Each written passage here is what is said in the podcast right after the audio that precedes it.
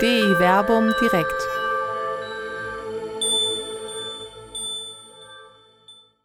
Von Gott in Bildern sprechen. Die Gleichnisse Jesu. Mit Dr. Werner Kleine und Dr. Till Magnus Steiner. Ja, herzlich willkommen hier im katholischen Stadthaus ausnahmsweise mal zur DI Werbung direkt.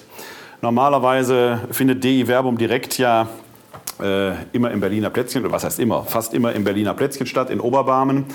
Da konnten wir aber heute Abend nicht hin, weil es da eine Parallelveranstaltung gibt. Deswegen haben wir uns heute mal hier ins katholische Stadthaus verlagert. Das ist aber für viele, die ich jetzt hier in der Runde sehe, auch ein bekannter Ort, weil ja hier in diesem Raum auch die Glaubensinformation stattfindet. Äh, auch ein Format der katholischen Citykirche. Von daher freue ich mich, dass Sie heute Abend den Weg hier ins katholische Stadthaus gefunden haben. Mein Name ist Werner Kleine von der katholischen Citykirche Wuppertal. Ich bin im Projekt DI Verbum für den neutestamentlichen Bereich zuständig und ich begrüße ganz herzlich dich, Till, in Jerusalem. Aber du kannst dich vielleicht selber kurz vorstellen. Ja, ich bin das Gegenpart zu dir. Ich bin der Alttestamentler. Und wir versuchen ja den Bibeldialog zwischen den zwei großen Teilen unserer Heiligen Schrift aufrechtzuerhalten. Das machen wir auf dem Blog wöchentlich. Und das machen wir auf diesen, in diesen Live-Veranstaltungen wie heute wo wir uns ein Thema raussuchen, sei es AT, also Altes Testament, sei es Neues Testament oder sei es eben ein Thema, was beide äh, Teile verbindet. Heute ist ein reines neutestamentliches Thema, was du vorbereitet hast und was du ausgesucht hast. Deshalb kannst du dann direkt da einleiten. Genau. Wir haben uns für heute ausgedacht, dass wir, ausgedacht ist gut, ne? für heute vorgenommen, dass wir uns mit den Gleichnissen Jesu be beschäftigen werden.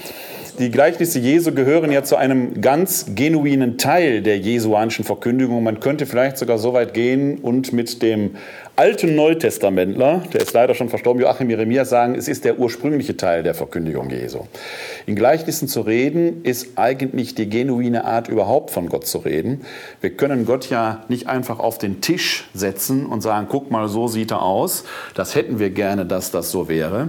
Sondern wir können von Gott eigentlich angemessen immer nur, die Theologen sagen, auf symbolische oder analoge Weise sprechen.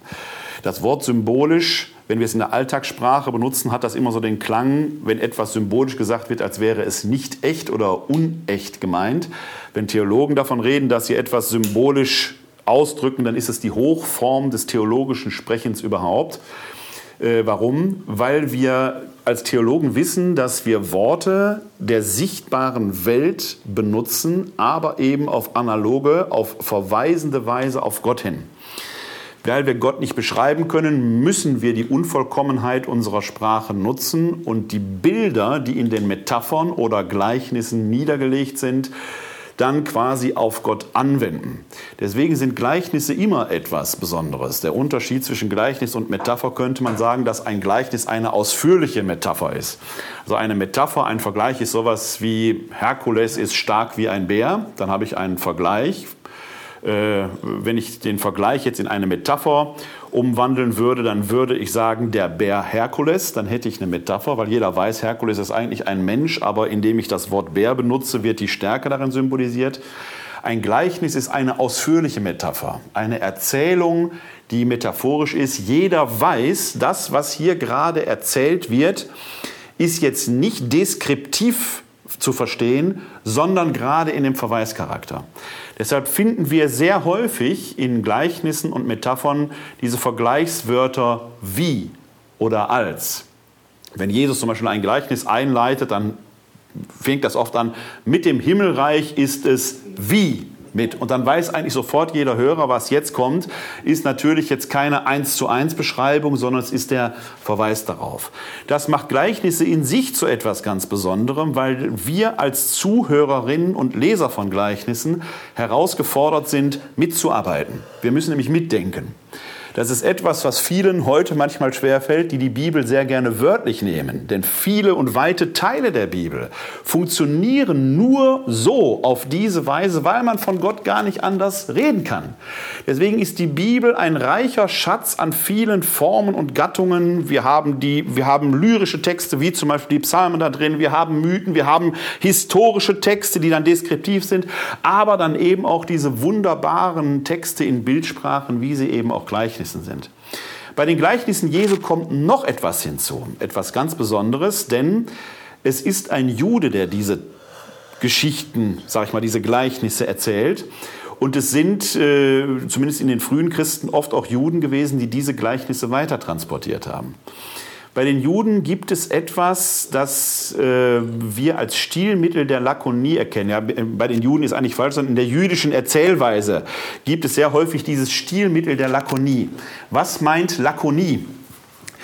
Wenn wir Texte oder überhaupt Kommunikation betreiben, Texte erzählen, Texte lesen, dann sind Texte und Sprache nie in der Lage, etwas komplett eins zu eins zu beschreiben. Ich will Ihnen ein Beispiel nennen. Wenn ich sage, das Wort zum Beispiel, er betrat einen Raum, dann füllen Sie als Hörerinnen und Hörer dieses Satzes automatisch diesen Raum mit einem Bild. Sie haben eine Vorstellung von dem Raum. Aber unsere Vorstellungen von diesem Raum werden alle unterschiedlich sein. Das heißt, bei dem einen ist der Raum weiß, bei dem nächsten blau, bei, dem, bei der dritten rot und so weiter. Ist auch, weil ich nicht, das nicht gefüllt habe, ist das auch irrelevant. Raum reicht. Wenn ich aber sage, er betrat einen blauen Raum, dann mache ich schon einen Teil ihrer Fantasie kaputt, weil jetzt ist da, wo früher bei ihnen rot war, plötzlich blau. Aber es ist noch gar nicht gesagt, ist es hellblau oder dunkelblau oder mediterranblau. Es gibt noch verschiedene Blaus. Wenn ich jetzt sage, er betrat einen hellblauen Raum mit einer Raufasertapete, dann enge ich Ihre Wahrnehmung immer ein. Aber die Frage ist, ist es eine fein geraute Raufasertapete oder eine grobe? Sie merken, ich komme an kein Ende. Denn über die Möblierung des Raumes, wie viele Fenster der hat, ob der achteckig, viereckig, quadratisch oder sonst wie ist, habe ich immer noch nichts gesagt. Ich komme an kein Ende. Jeder Text hat also Leerstellen. Die gibt es immer. Die füllen wir als Hörerinnen und Leser auch immer sofort mit unserer Fantasie auf. Manchmal lassen die Autoren bewusst solche Leerstellen. Sie erzählen etwas nicht, was zum Verständnis der Geschichte aber absolut notwendig ist. Welche Farbe der Raum hat, ist wahrscheinlich völlig irrelevant. Aber manchmal erzählen Texte etwas nicht, was zum Verständnis der Geschichten unbedingt notwendig ist und da machen auch die biblischen Autoren und die jüdische Gleichniskunst mit uns etwas. Sie nimmt uns zwingend in die Geschichte mit hinein, ohne dass wir es gemerkt haben.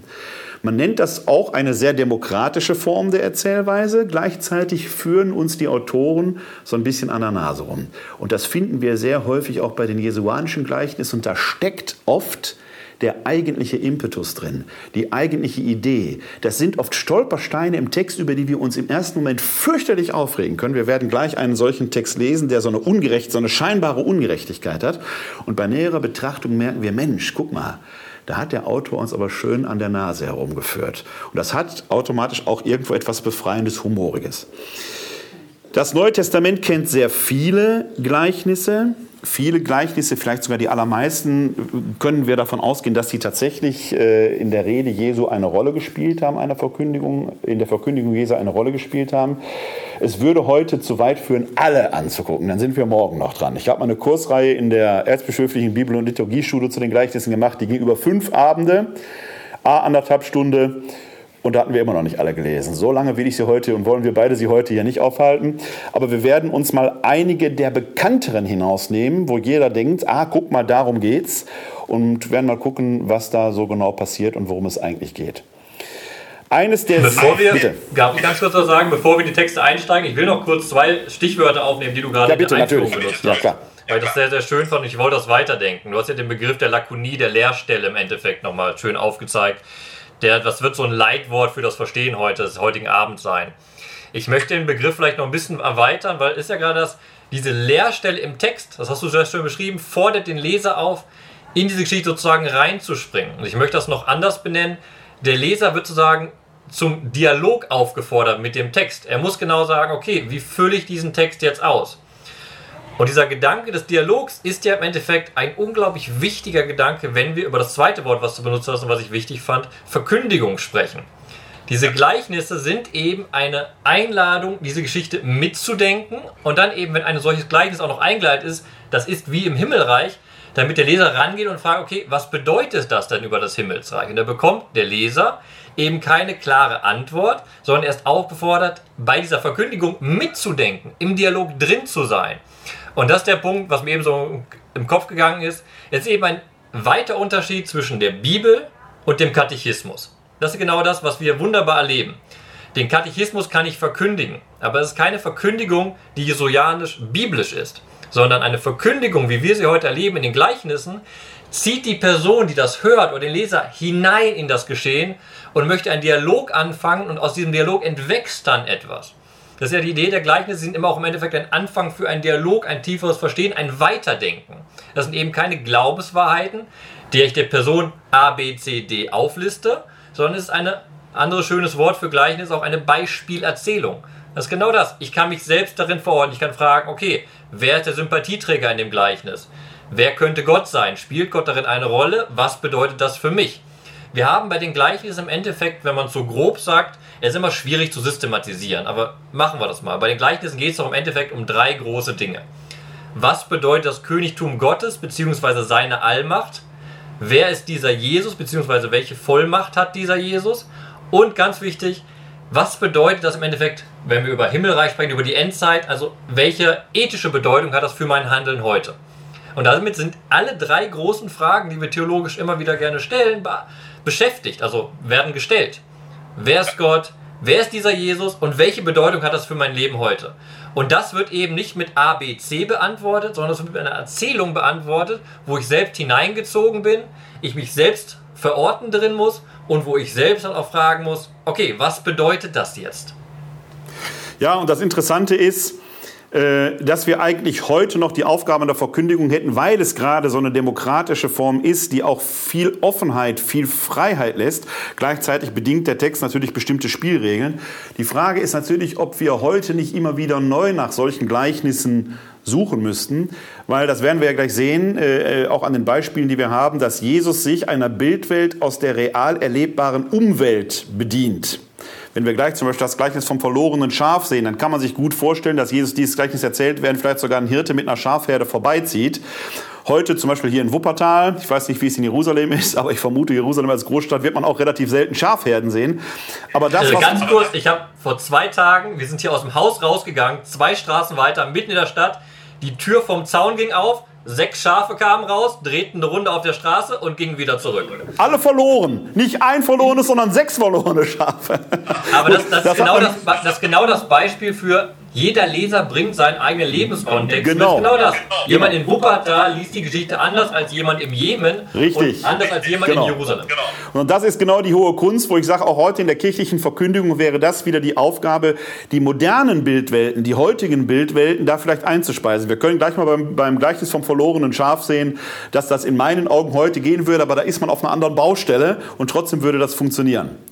Wir steigen jetzt gleich mal in den Text ein, würde ich vorschlagen. Ich muss nur eine kurze Frage in die Regie stellen, weil das hier ein bisschen anders ist als im Berliner Plätzchen. Wo gucke ich hin, wenn er spricht? Dahin oder dahin? Da ist bequemer.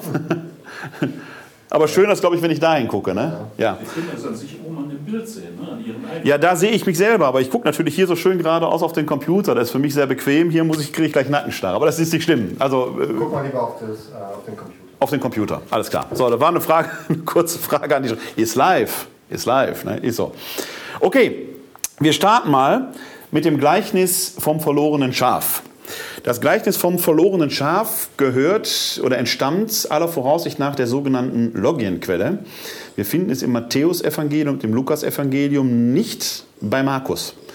Und das ist immer so ein Hinweis darauf, dass dieses Gleichnis sehr stark einer mündlichen Tradition verhaftet ist, was dafür spricht, dass es sich um ein genuin jesuanisches Gleichnis handelt, weil man in dieser Logienquelle, das sind oft Texte, die wir eben bei Matthäus und bei Lukas finden, äh, oft Jesus-Sätze, Jesus-Sprüche überliefert hat. Also die Wahrscheinlichkeit, dass es hier tatsächlich um ein urjesuanisches Gleichnis handelt, ist sehr hoch, wofür auch spricht, dass es sehr kurz ist.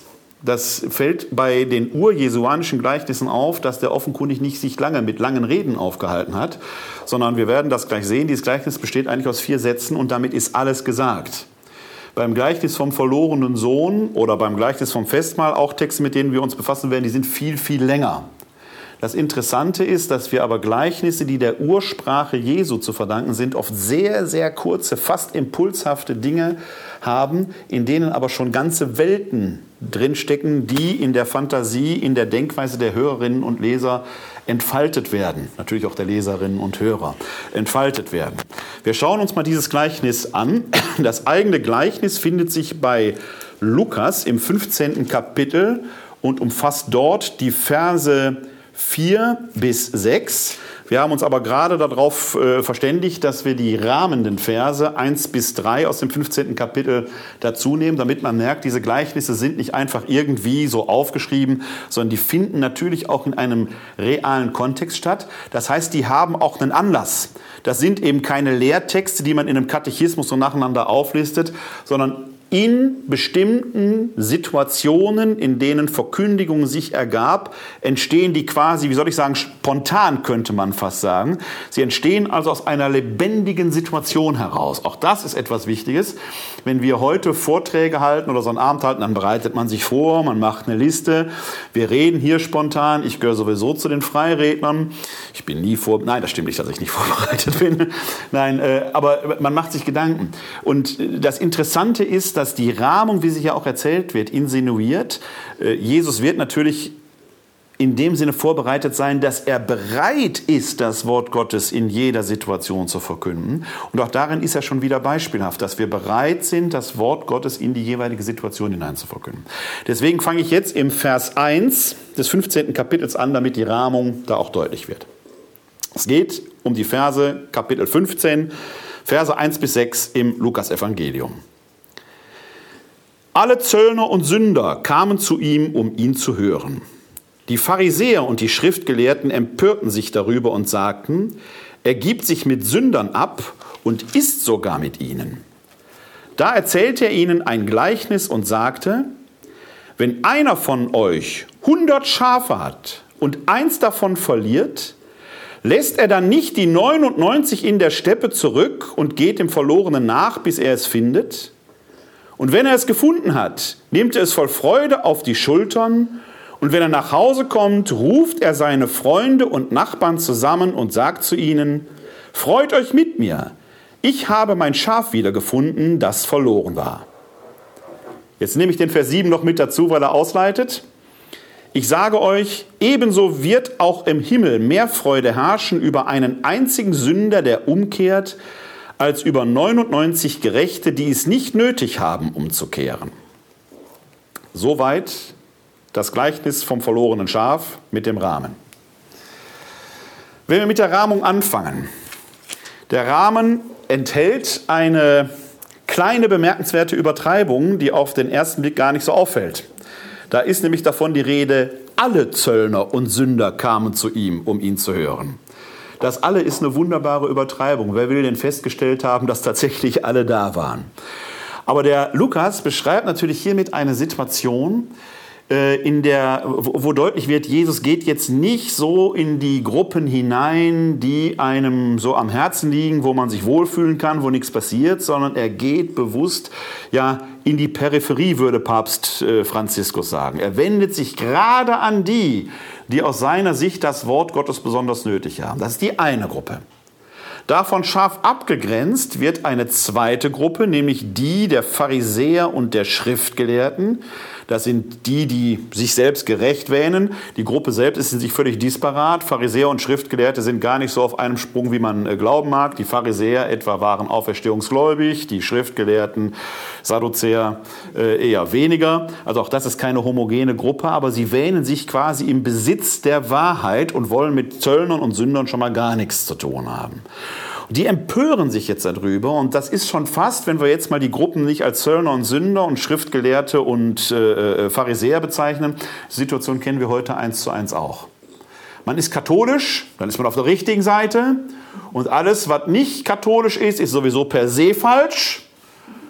Und selbst in der katholischen Kirche gibt es Leute, die falsch sind. Wir beide gehören sowieso immer dazu, Till. Ne? Wir beide sind, weil wir sind Exegeten, wir sind immer aufsässig. Das ist, äh, das, wir, wir, sind auch in der Kirche gehören. Wir, wir, sind, wir gehören zu den allen. Ich suche dir aus, ob du Zöllner oder Sünder sein willst, aber wir stehen nicht auf der richtigen Seite. Nein, kleiner Scherz. Ja? Also es gibt eine scharfe Abgrenzung und einen sich darin anbahnenden Konflikt, der darin begründet ist, dass die Schriftgelehrten und Pharisäer fast schon eifersüchtig und neidisch bemerken, er gibt sich mit Sündern ab und isst sogar mit ihnen. Als wenn Jesus ihm exklusiv gehören würde. Und jetzt rümpfen sie die Nase, dass er sich sogar mit denen abgibt, als wenn darin ein Qualitätsurteil begründet würde. Das ist der Anlass, dass Jesus das Gleichnis vom verlorenen Schaf erzählt. Und dieses Gleichnis hat es wahrlich in sich. Es hat es zumal im Jahr 2019 in sich, weil zumindest diejenigen hier im Raum, die einer katholischen Sozialisation entstammen, dieses Gleichnis mit Sicherheit aus der Vorbereitung auf ihre Erstbeichte kennen. Da wird das nämlich sehr oft platziert. Wie es in der evangelischen Tradition ist, kenne ich mich jetzt nicht so gut aus. Dieses Gleichnis besteht eigentlich nur aus mehr oder weniger vier Sätzen. Hirte hatte 100 Schafe. Als er abends nach Hause kommt, fehlt eins. Er lässt die 99 zurück, um das eine zu suchen. Als er es findet, freuen sich alle. Damit ist alles mal ganz platt erzählt. Da ist nichts von Gefahr, da ist nichts von heulenden Wölfen, da ist nichts von irgendwelchen Dornbüschen, in denen sich das Schaf verfangen haben könnte und so weiter. Auf Bildern, die über dieses Gleichnis gemalt werden, wird das alles wunderbar ausgeschmückt. Und wenn ich Ihnen dieses Gleichnis hier frei erzählen würde, wie man es Kindern schon mal erzählt, dann kriegt das Schaf erstmal schon mal einen Namen, nennen wir es mal Schnucki. Als abends der Hirte die Schafe zählt, stellt er fest, Schnucki ist weg. Wie kann das sein? Das ist das Lieblingsschaf. Schnucki ist weg. Er muss es unbedingt suchen gehen. Und als er wieder in die dunkle, dunkle Nacht zurückkehrt, die muss besonders dunkel sein, die Nacht, sonst funktioniert das nicht, da hört er plötzlich von ferne Mäh, Mäh und das kleine Glöckchen von Schnucki klingeln. Und die Wölfe fangen an zu heulen und so weiter und so weiter. Und Sie merken, hier im Raum wird es schon ganz still, weil die Leute ganz gespannt sind, wird er Schnucki finden. Er wird Schnucki finden und alle freuen sich. Das machen wir daraus und so wie wir mit dem Gleichnis häufig umgehen, das Schaf ist schuld. Das Schaf ist schuld. Ich sage Ihnen, das ist gar nicht das, was Jesus erzählen will. Das ist das, was wir in der kirchlichen Tradition daraus gemacht haben. Tatsächlich hat dieses Schaf, das gar keinen Namen hat, nur etwas gemacht, was Schafe tun. Es hat gegrast, es ist weitergegangen, es hat ab und zu mal Mäh gemacht, es hat gegrast, es ist weitergegangen. Und als der Hirte abends nach Hause gegangen ist, hat der Hirte einen Fehler gemacht. Der hat nämlich nicht am Anfang gezählt, sondern erst am Ende, als er da ist. Der Schuldige, wenn es überhaupt einen Schuldigen gibt, ich benutze dieses Wort jetzt trotzdem, ist nicht das Schaf. Der Hirte hat ein Problem. Und das ist natürlich innerhalb dieses Gleichnisses bemerkenswert, weil die Vergleichsebene auf der Gleichnisebene natürlich insinuiert, der Hirte ist Gott. Es wird ja aufgelöst im Vers 7, weil im Himmel große Freude herrscht über die Verlorenen, die da sind. Das heißt, Gott, was natürlich eine gewisse Absurdität ist, hat einen Fehler gemacht. Das ist absurd. Darum geht es auch gar nicht. Hier wird im Prinzip Freiheit des Menschen in dem tun, was das Schaf tut, mit der Sorge Gottes um die Verlorenen korreliert. Das ist das, was hier passiert. Gott sorgt sich gerade um die, die verloren zu gehen drohen, sprich die Sünder. Es gibt ja eine zweite Absurdität in dieser Geschichte. Als der Hirte feststellt, eins fehlt, lässt er die 99 anderen zurück.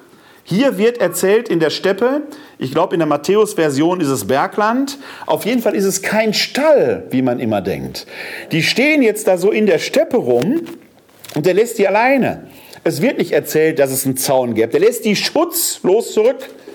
Als wenn die Schafe jetzt auch so handeln, wie das eine, das verloren gegangen ist, dann sind die gleich auch nicht mehr da.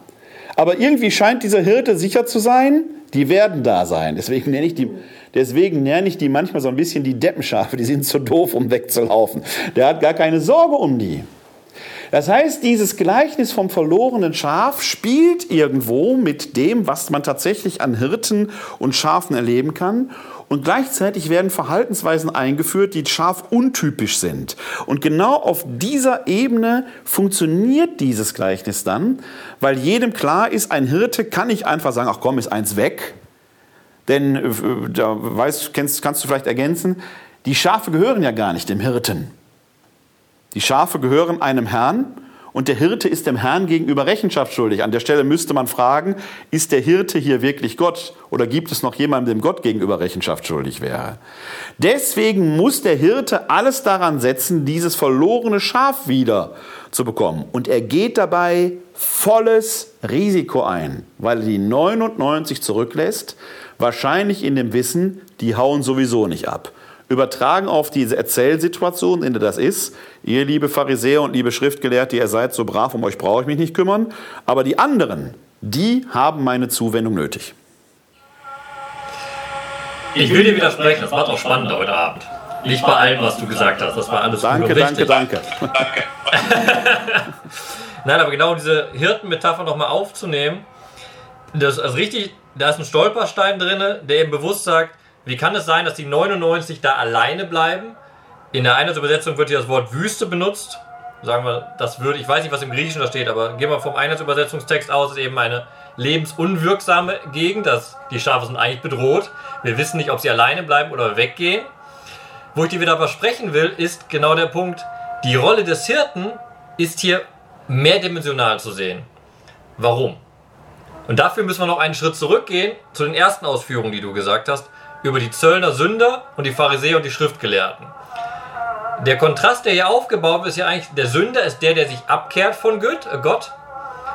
Und der Schriftgelehrte und die Pharisäer sind doch eigentlich die, die lernen die ganze Zeit über Gott, die sind der Heiligen Schrift bewandert, die kennen sich damit aus. So. Und in dem Kontext bekommt diese Hirtenmetapher zwei Ebenen. Erstens die Lebenswirklichkeit, die drumherum wahrnehmbar ist. Hirten gehörten zur Lebenswirklichkeit, aber wir sind zutiefst in einem alttestamentlichen Motiv.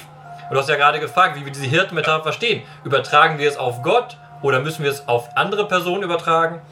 Meiner Ansicht nach spielt hier Lukas oder derjenige, der das Gleichnis erzählt hat, sei es Jesus, sei es jemand anders, bewusst auf alttestamentliche Metaphorik an. Und da gehen wir ins Buch Ezechiel im Kapitel 34. Da wird eben diese Hirtenmetapher entfaltet von den Propheten. Und du hast eben darüber gesprochen, was so eine Aufgabe vom Propheten ist, äh, vom Hirten ist. Nebenbei, der, die, das Gleichnis sagt nicht, ob das die Schafe vom Hirten selbst sind oder ob der Hirte verantwortlich ist gegen jemand anders. Aber gucken wir einfach in Ezechiel 34, weil ich glaube, das ist ein schöner Hintergrund, um diese Hirtenmetaphorik zu verstehen. Da wird nämlich, werden die Hirten angeklagt, die Hirten sind hier diejenigen, die das, das Volk eigentlich anführen sollen, aber ihren Job nicht gemacht haben. Und da sagt der Prophet, die Schwachen habt ihr nicht gestärkt, das Kranke habt ihr nicht geheilt, das Verletzte habt ihr nicht verbunden, das Vertriebene habt ihr nicht zurückgeholt, das Verlorene habt ihr nicht gesucht. So, da wird genau das Bild, äh, was ein Hirte, was seine Aufgabe ist. Er soll sich um seine Herde kümmern und dazu gehört auch, was du schön beschrieben hast, wenn es eins verloren geht, dann muss das zurückgeholt werden. Einfach aus zumindest ein hoher Wertgegenstand, und das ist eben auch, da müssen diese 99 zurückbleiben. Jetzt aber, was ich darauf sagen will, wenn wir diesen, diese, diesen Text im Hintergrund haben, dann wird das Gleichnis nochmal viel spannender. Weil dann ist der Hirte nicht nur Gott, sondern da ist der Hirte nämlich auch direkt die Pharisäer und die Schriftgelehrten, die ja eigentlich eine Richtung vorgeben sollen für das Gottesvolk, die die Bibel doch kennen, die die eigentlichen Hirten sein sollen. Und dann ist der Kontrast nochmal stärker, weil die ärgern sich darüber, dass Jesus sich den Sündern zuwendet, diesen verlorenen Schafen. Und im Gleichen wird deutlich gemacht, dass doch eigentlich die Aufgabe eines Hirten ist, dieses verlorene Schaf zurückzubringen. Und darüber herrscht die Freude.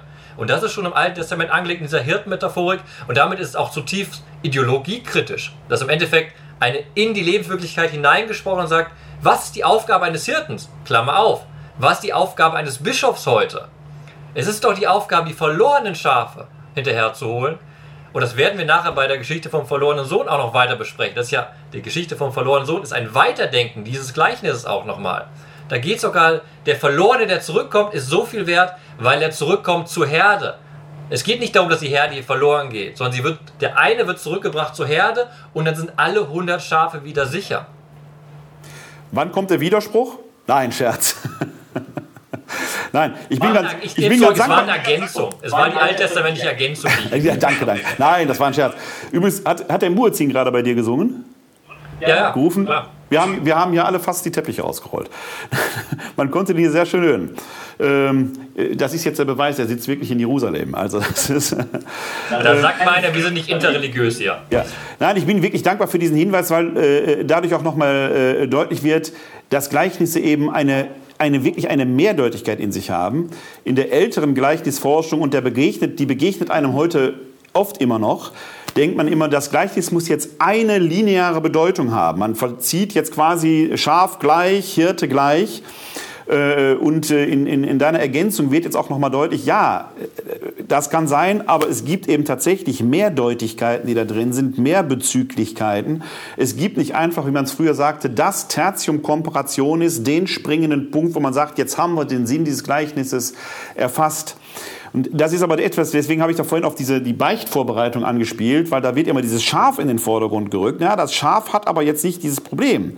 Das Schaf hat einfach nur so reagiert, wie das Schaf reagiert. Oder um es jetzt auf äh, die Zöllner und Sünder zu übertragen, das ist eine Form menschlicher Existenz, die im Menschsein als solches angelegt ist, dass Menschen halt auch manchmal vom scheinbar oder echt rechten Weg abweichen.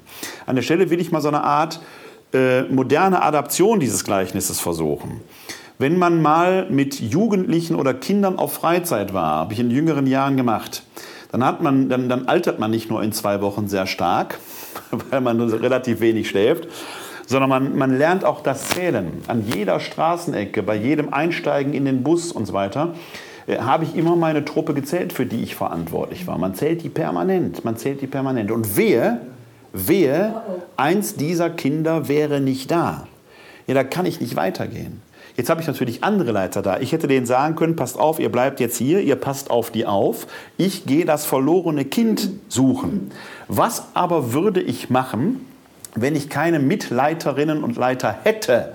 Dann würde ich denen sagen, und ihr rührt euch nicht vom Fleck. Das ist der entscheidende Unterschied zu Schafen, dass die Kinder hoffentlich dann verständig sind, um das andere zu suchen. Das heißt, es gibt einen sehr aktuellen Bezug zu diesem Gleichnis, wobei man das heute eben möglicherweise nicht mehr mit Hirt Schaf erzählen würde, dann ging der alttestamentliche Bezug verloren.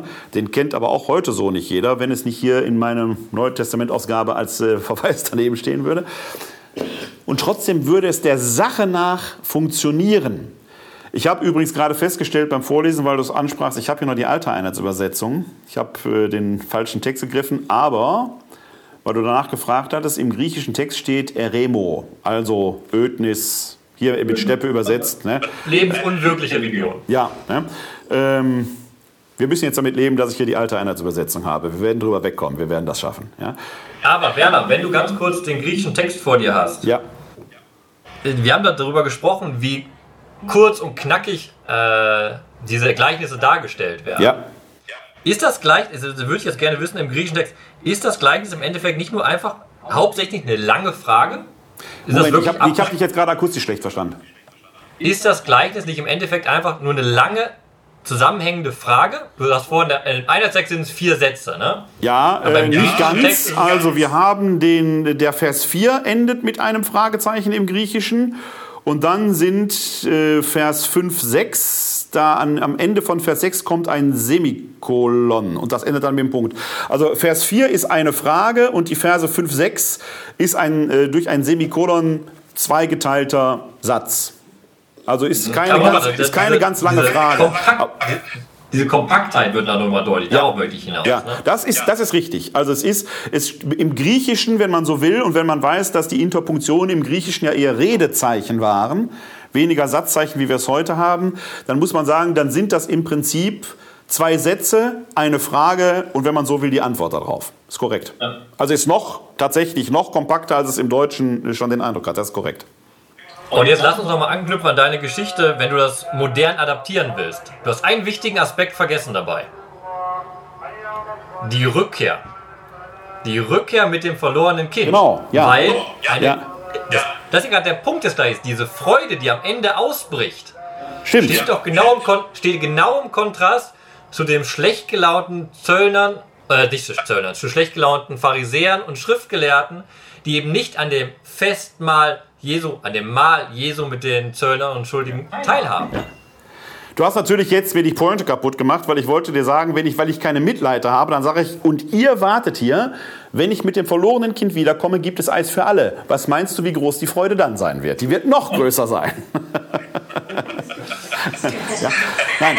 Aber, aber nochmal, das ist genau der Punkt bei diesem Gleichnis, was du schon gesagt hast, man darf sich nicht auf so einen Aspekt konzentrieren. Ist nicht das kleine Schaf Schnucki, was da wegrennt, sondern ihr Zusammenhang. Das Gleichnis ist auch nochmal in einem Kontext erzählt. Und wenn man diese Festfreude am Ende im Kontrast zieht zu den Aussagen der Schriftgelehrten Pharisäer, da wird auch nochmal die Stoßrichtung des Textes deutlich. Und wenn wir bei dem Kapitel durchgucken, in dem Kapitel 15, da kommen wir ja gleich noch zu, sind drei Gleichnisse nacheinander erzählt. Ne? Danach kommt das Drachmengleichnis und dann der verlorene Sohn.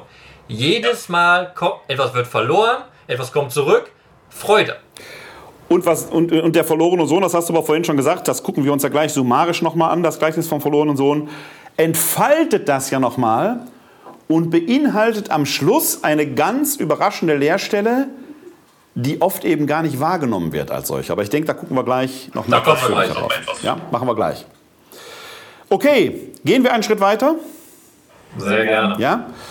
Es gibt ein, äh, eine, eine, zweite, ich will nicht sagen Gleichnisgruppe, aber es gibt ein äh, zweites Gleichnis, das wir auch nur im Lukas- und im Matthäus-Evangelium finden ähm, wobei es dort nicht ganz wortidentisch äh, überliefert wird, ähm, sondern äh, man kann dieser Gleichnisgruppe die Lukas-Version die Matthäus-Version ansehen. Da gibt es offenkundig einen gemeinsamen Kern, der möglicherweise auch in der Verkündigung Jesu seinen Ursprung hat.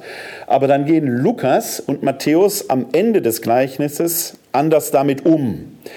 Beide Gleichnisse haben in sich nochmal eine sehr große Vielschichtigkeit und spielen offenkundig auch vorhandene Konflikte an, werden wir vor allen Dingen auch in der Matthäus-Version gehen. Die handelnden Akteure sind jeweils ein Ticken anders. Bei Matthäus äh, etwa ist es ein, äh, ein König, der zu einem Hochzeitsmahl einladen wird. Bei Matthäus heißt es nur, ein Mann veranstaltete ein großes Festmahl. Äh, bei Lukas, ein Mann veranstaltete ein großes Festmahl, werden wir gleich sehen. Der Sache nach merkt man, diese beiden Gleichnisse oder Gleichnistraditionen haben einen gemeinsamen Kern, werden aber dann nochmal erzählerisch unterschiedlich entfaltet. Das deutet zum einen darauf hin, dass es möglicherweise in der äh, äh, Verkündigung Jesu einen Ansatzpunkt für dieses Gleichnis gibt, aber dann gleichzeitig doch mit wahrscheinlich der Orientierung an den realen Adressatinnen und Adressaten des Lukas und des Matthäus mal eine Anpassung gegeben hat. Dazu muss man wissen, dass Lukas sein Evangelium eine eher heidenchristlich orientierte Gemeinde schreibt, die auch hellenistisch denkt die also in anderen Bildwelten zu denken auch imstande ist, während Matthäus an eine eher judenchristliche Gemeinde schreibt, die auch diese jüdische Bilderwelt stärker möglicherweise schon als Interpretament mitbringt. Das ist das Wichtige. Ein Gleichnis, was wir heute Abend machen, ist eigentlich eine gewisse Absurdität. Gleichnisse erklären. Da macht Gleichnisse eigentlich kaputt. Gleichnisse müssen aus sich heraus funktionieren. Ja, das, was wir heute machen, ist eigentlich ein Spiel, etwas zu analysieren, zu sezieren, um so ein bisschen die Funktionsweise, wie, wie, wie, wie funktioniert das überhaupt zu erklären. Man kann aber gerade an diesen beiden Variationen des, des Festmahlgleichnisses bei Lukas und bei Matthäus sehen, wie offenkundig schon die Autoren der Evangelien mit Blick auf ihre konkrete Zielgruppe es verstanden haben, ähm, diese Gleichnisse aus einer Bildwelt heraus anzupassen, die den originären Hörerinnen und Hörern des Lukas respektive des Matthäus dann auch da funktionabel angepasst werden. Und da müssen die eben entsprechend darauf reagieren. Das eine ist ein klassisches Erstkommunion-Gleichnis, das andere nicht so ohne weiteres. Wie wollen wir vorgehen? Soll ich die beide einfach erstmal vortragen und dann lasse ich hier raten, welches das Erstkommunion-Gleichnis ist? Oder wie sollen wir es machen? Nee, ich würde lesen erstmal den Lukas-Text, nicht, dass wir zu viel Text haben. Alles klar, einverstanden. Ja? Okay. Dann, dann lese ich mal den Lukas-Text. Da finden wir das Gleichnis im 14. Kapitel, die Verse 15 bis na? 24. 24, genau. Ich habe meinen Zettel hier nicht liegen. Also Lukas 14, 15 bis äh, 24. Ich lese es jetzt in der Fassung der Einheitsübersetzung von 1980 vor. Das ist der Text, der mir, der mir hier vorliegt.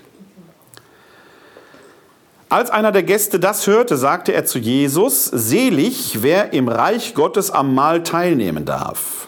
Jesus sagte zu ihm, Ein Mann veranstaltete ein großes Festmahl und lud viele dazu ein. Als das Fest beginnen sollte, schickte er seinen Diener und ließ den Gästen, die er eingeladen hatte, sagen, Kommt, es steht alles bereit. Aber einer nach dem anderen ließ sich entschuldigen. Der erste ließ ihm sagen, ich habe einen Acker gekauft und muss jetzt gehen und ihn besichtigen, bitte entschuldige mich. Ein anderer sagte, ich habe fünf Ochsengespanne gekauft und bin auf dem Weg, sie mir genauer anzusehen, bitte entschuldige mich. Wieder ein anderer sagte, ich habe geheiratet und kann deshalb nicht kommen. Der Diener kehrte zurück und berichtete alles seinem Herrn. Da wurde der Herr zornig und sagte zu seinem Diener, geh schnell auf die Straßen und Gassen der Stadt und hol die Armen und die Krüppel, die Blinden und die Lahmen herbei. Bald darauf meldete der Diener, Herr, dein Auftrag ist ausgeführt, aber es ist immer noch Platz. Da sagte der Herr zu dem Diener, dann geh auf die Landstraßen und vor die Stadt hinaus und nötige die Leute zu kommen, damit mein Haus voll wird. Das aber sage ich euch, keiner von denen, die eingeladen waren, wird an meinem Mahl teilnehmen. Das ist die Lukas-Version. Das ist die Version, alle sind eingeladen, mehr als alle. Manche werden auch nicht nur eingeladen, sondern genötigt zu kommen. Es ist ein Gleichnis, das in einer gewissen Sympathie erzählt wird. Der Herr wird zwar zwischendurch mal zornig, kann man verstehen, ist ja eine Enttäuschung, ne, wenn Sie zu einer Geburtstagsparty einladen und die eingeladenen Gäste sagen alle unter fadenscheinigen, mehr oder weniger fadenscheinigen Begründung ab, wobei die ja hier nicht wirklich fadenscheinig sind. Das sind ja, sind ja manifeste Gründe, die eine Hochzeit ist ja ein manifester Grund eigentlich. Ne? Der Herr wird mal zu kurz zornig, aber er hat sofort eine Alternative parat. Das Festmahl darf auf keinen Fall ausfallen. Also erstmal die Lahmen und die Krüppel, die halt so auf der Straße im Umfeld sind. Und dann ist der Festsaal immer noch nicht voll. Muss also voll sein. Das ist wichtig, dass der nicht leer bleibt, der Festsaal. Also raus vor die Stadt und auch da noch von den Landstraßen. Und wenn es sein muss, dann soll man die Leute nötigen. Erst ganz zum Schluss, ganz zum Schluss, im letzten Satz, kommt so eine mahnende Konnotation hinein. Keiner von denen, die eingeladen waren, wird an meinem Mahl teilnehmen. Wie auch, Festsaal ist jetzt voll, kommt ja keiner rein. Heißt aber natürlich auch in diesem Gleichnis, es gibt so eine Art Kairos. Wenn man die Einladung verpasst oder ablehnt, gibt es vielleicht keine zweite Chance mehr. Dann ist es zu spät, am großen Festmahl teilzunehmen. Die Plätze, die für einen vorgesehen waren, werden halt dann weitervergeben. Da sitzen jetzt andere Leute drauf. In der lukanischen Diktion, der er an Heidenchristen schreibt, und jetzt muss man so ein bisschen diesen frühchristlichen Konflikt, den wir heute nicht mehr kennen, den wir manchmal auch nur schwer nachvollziehen können, der aber in weiten Teilen des Neuen Testamentes als Hintergrundrauschen, manchmal sogar nicht nur als Hintergrundrauschen, da ist, das ist dieser Konflikt zwischen Heiden und Judenchristen. Wir haben eine Urgemeinde in Jerusalem, alles Juden, um den Zwölferkreis der Apostel herum. Und wir haben eine zweite Gruppe in Antiochien. Antiochien liegt ungefähr da, wo heute kann man sagen, so Südosttürkei an der, in der Nähe zur Grenze nach Syrien, da lag Antiochien. Da gab es eine zweite große ein zweites großes Zentrum, das relativ schnell entsteht. Auch dort waren ursprünglich hellenistische Juden, die diese Gemeinde gegründet haben. Aber dort fängt man relativ schnell an, das Evangelium der Gesetzesfreiheit zu entwickeln. Man denkt im Prinzip die Konsequenzen aus Kreuzestod und Auferstehung Jesu weiter und kommt zu dem Schluss, dass jetzt offenkundig die Zeit gekommen ist, dass auch die Völker zum Herrn geführt werden sollen. Und man fängt an, Heiden zu taufen, ohne dass sie zu Juden gemacht worden sind vorher. Heide ist man nicht, wenn man nichts glaubt, wie wir es heute gebrauchen. Heide ist man, wenn man nicht Jude ist. Auf Hebräisch Goy, ne? Ja, wenn man, ja, ein, ja. wenn man ein Goy ist. Dann, wir sind Goyim, wir sind Heiden gehe ich mal von aus, dass hier keine Juden im Raum sind. Das heißt, wir sind Heidenchristen. Das ist ein bisschen schockierend, das heute zu sagen, aber so ist es mal. Ich kann es nicht ändern. Und es gibt von Anfang an an dieser Stelle eine Konfliktlinie, die dann mal irgendwann zum Apostelkonzil führen wird, die aber auch über das Apostelkonzil hinaus alles andere als geklärt ist. Da knirscht es drin. Wir finden das an ganz vielen Stellen im Neuen Testament, dass die neutestamentlichen Autoren bemüht sind, diesen Dissens zwischen Heiden und Judenchristen, ich will nicht sagen zu kitten, aber doch immer wieder zu bewältigen. Werden wir gleich bei Matthäus auf eine andere Weise auch sehen. In Texten, die an Heidenchristen geschrieben sind, finden wir oft eine, sagen wir mal, Stärkung Das ist so gewollt. Das schimmert hier durch dieses Gleichnis durch. Ja, weil die ursprünglichen Adressaten, die Juden, halt nicht an diesem Festmahl Jesu, so paraphrasiere ich jetzt mal, teilnehmen wollten, geht man jetzt raus in die Welt, sogar vor die Tore der Stadt, damit der Festsaal sich füllt. Ihr seid gewollt. Es ist gewollt, dass ihr da seid. Insbesondere nochmal der Hinweis auf die Armen, und Krüppel, die Blinden und Lahmen, da steckt auch eine prophetische Komponente drin, da wirst du sicherlich gleich noch mal etwas stärker drauf eingehen. Aber es ist gewollt, dass ihr da seid. Gleich bei Matthäus, der an Judenchristen schreibt, werden wir das viel drastischer ausgefaltet finden, dass es jetzt über das Judentum hinaus eben auch in die heidnische Welt gehen muss. Aber da wird es eine viel drastischere Sprache gleich geben. Die werden wir gleich sehen, wenn wir uns die Matthäus-Version anschauen. Also das ist etwas, was im Hintergrund steht, womit auch diese heidenchristliche äh, ähm, Gruppe gestärkt wird. Schlussendlich historisch hat das Heidenchristentum sich durchgesetzt, nicht unbedingt, weil es so toll wäre oder weil es argumentativ besser gewesen wäre, sondern weil es die Katastrophe der Zerstörung Jerusalems im Jahr 70 durch die Römer gegeben hat, womit die Jerusalemer Urgemeinde de facto von der Bildfläche verschwunden ist. Die haben sich zerstreut oder sind in diesem Krieg möglicherweise sogar umgekommen. Und da, von da an kann man eigentlich sagen, dass das Heidenchristentum dann die vorherrschende äh, Schichtung war. Äh, letztendlich ist, sind, besteht die römisch-katholische Kirche heute oder überhaupt die Kirchen heute, die evangelischen auch, sind in der Regel heidenchristlich. Ich meine, dass in Jerusalem es äh, die messianischen Christen gäbe, die so in diese judenchristliche Richtung noch zuzuordnen wären. Aber da kannst du vielleicht mehr dazu sagen. Mal mal kurz einen Exkurs dazu. Es gibt in Jerusalem nicht nur messianische Juden, die gibt es weltweit, also Juden, die sagen, sie glauben an Jesus, aber bleiben innerhalb der jüdischen Religionsfamilie. Es gibt aber in Jerusalem auch eine katholische, hebräischsprachige Gemeinde. Und die äh, tritt in Anknüpfung an die Tradition der Jakobuskirche im Endeffekt. Das ist genau, die hebräische Sprache ist da, sie ist offen für Juden, die sich zum Katholizismus äh, hinbewegen wollen. Und sie knüpft eben an an die Idee, dass wir eine Kirche sind, die eben aus Juden und Heiden besteht. Aber durch und durch katholisch.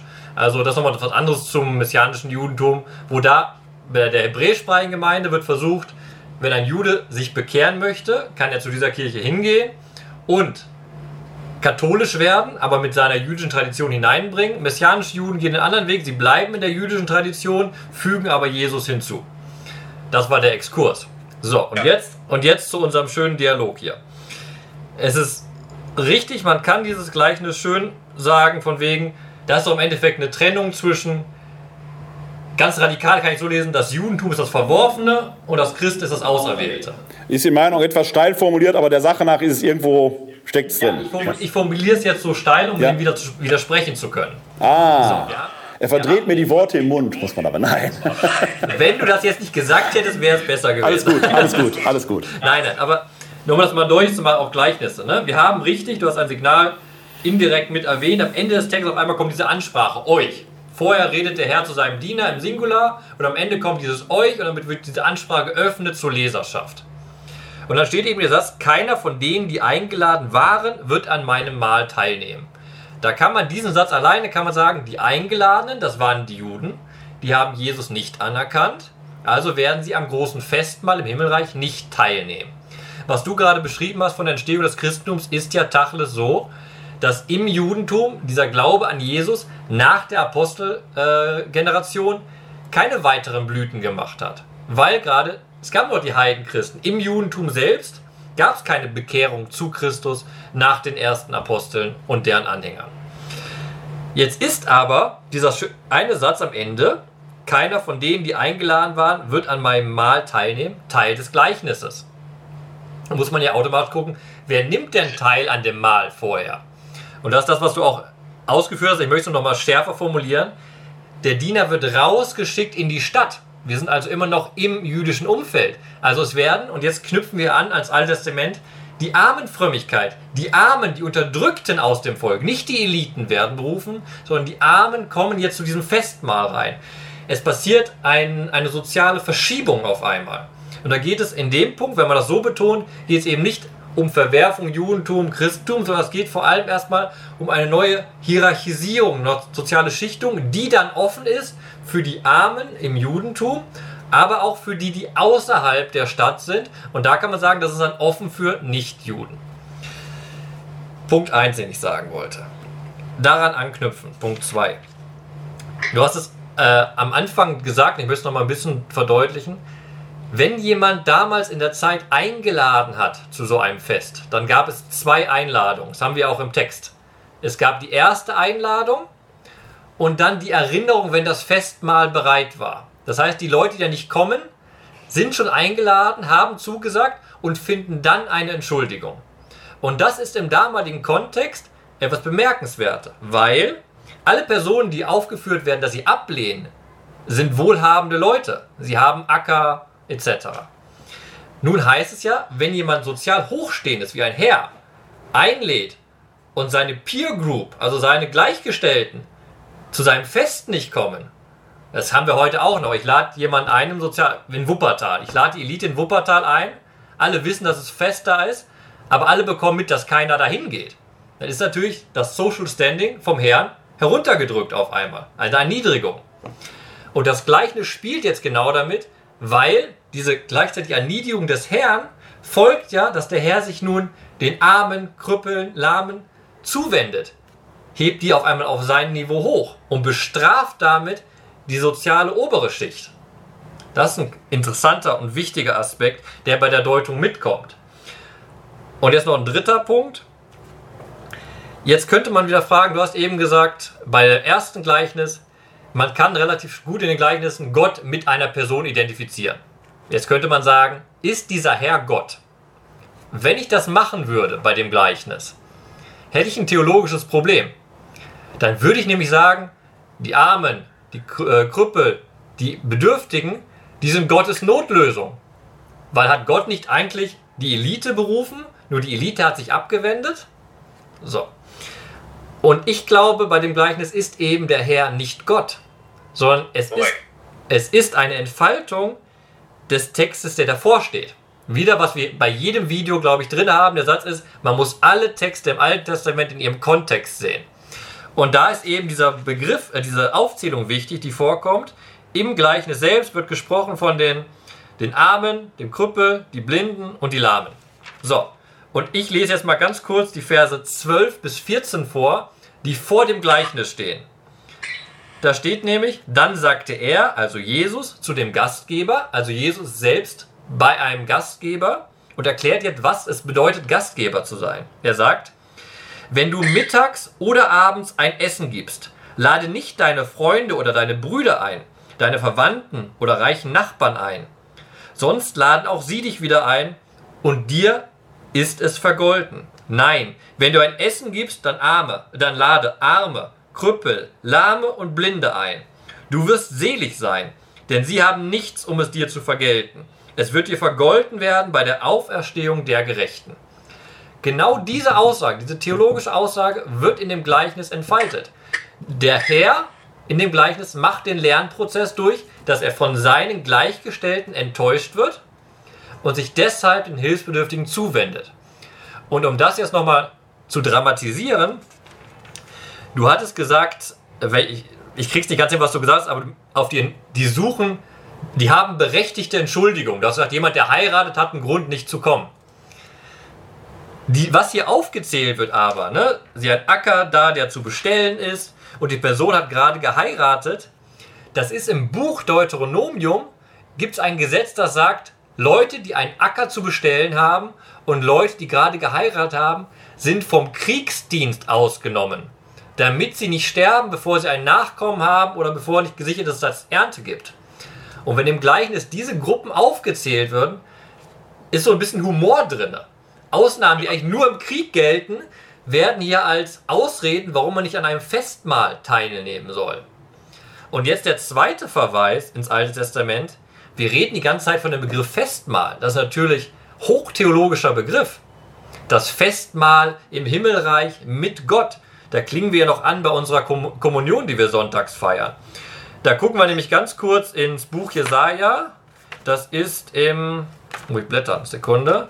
Auf jeden Fall schon mal Buch Jesaja im Kapitel 25, richtig? 25, die Verse 6 bis 7. Da heißt es, der Herr der Herrscharen wird auf diesem Berg, gemeint ist der Zion, für alle Völker ein Festmahl geben. mit den feinsten Speisen, ein Gelage mit erlesenen Weinen, mit den feinsten fetten Speisen, mit erlesenen reinen Weinen. Er verschlingt auf diesem Berg die Hülle, die alle Völker verhüllt und die Decke, die alle Nationen bedeckt. Wenn wir von einem Festmahl bei dem Gleichnis springen und dann wieder sagen, wir reden auch im alttestamentlichen Kontext mit, ein Festmahl, und hier geht es ja auch um Himmelreich und Gott, dann spielt genau das mit. Und da denkt der Leser im zweiten Schritt oder die Leserin, die, die sich abwenden, haben sich von diesem himmlischen Festmahl abgewendet, wenn wir das übertragen. Das ist die zweite Ebene. Und das ist eigentlich absurd, dass man sich davon abwendet. Aber das ist eben diese Ebene vom Gleichnis, was so herausfordernd wird für den Leser. Der Frage, wie kann man sich von diesem Festmahl fernhalten?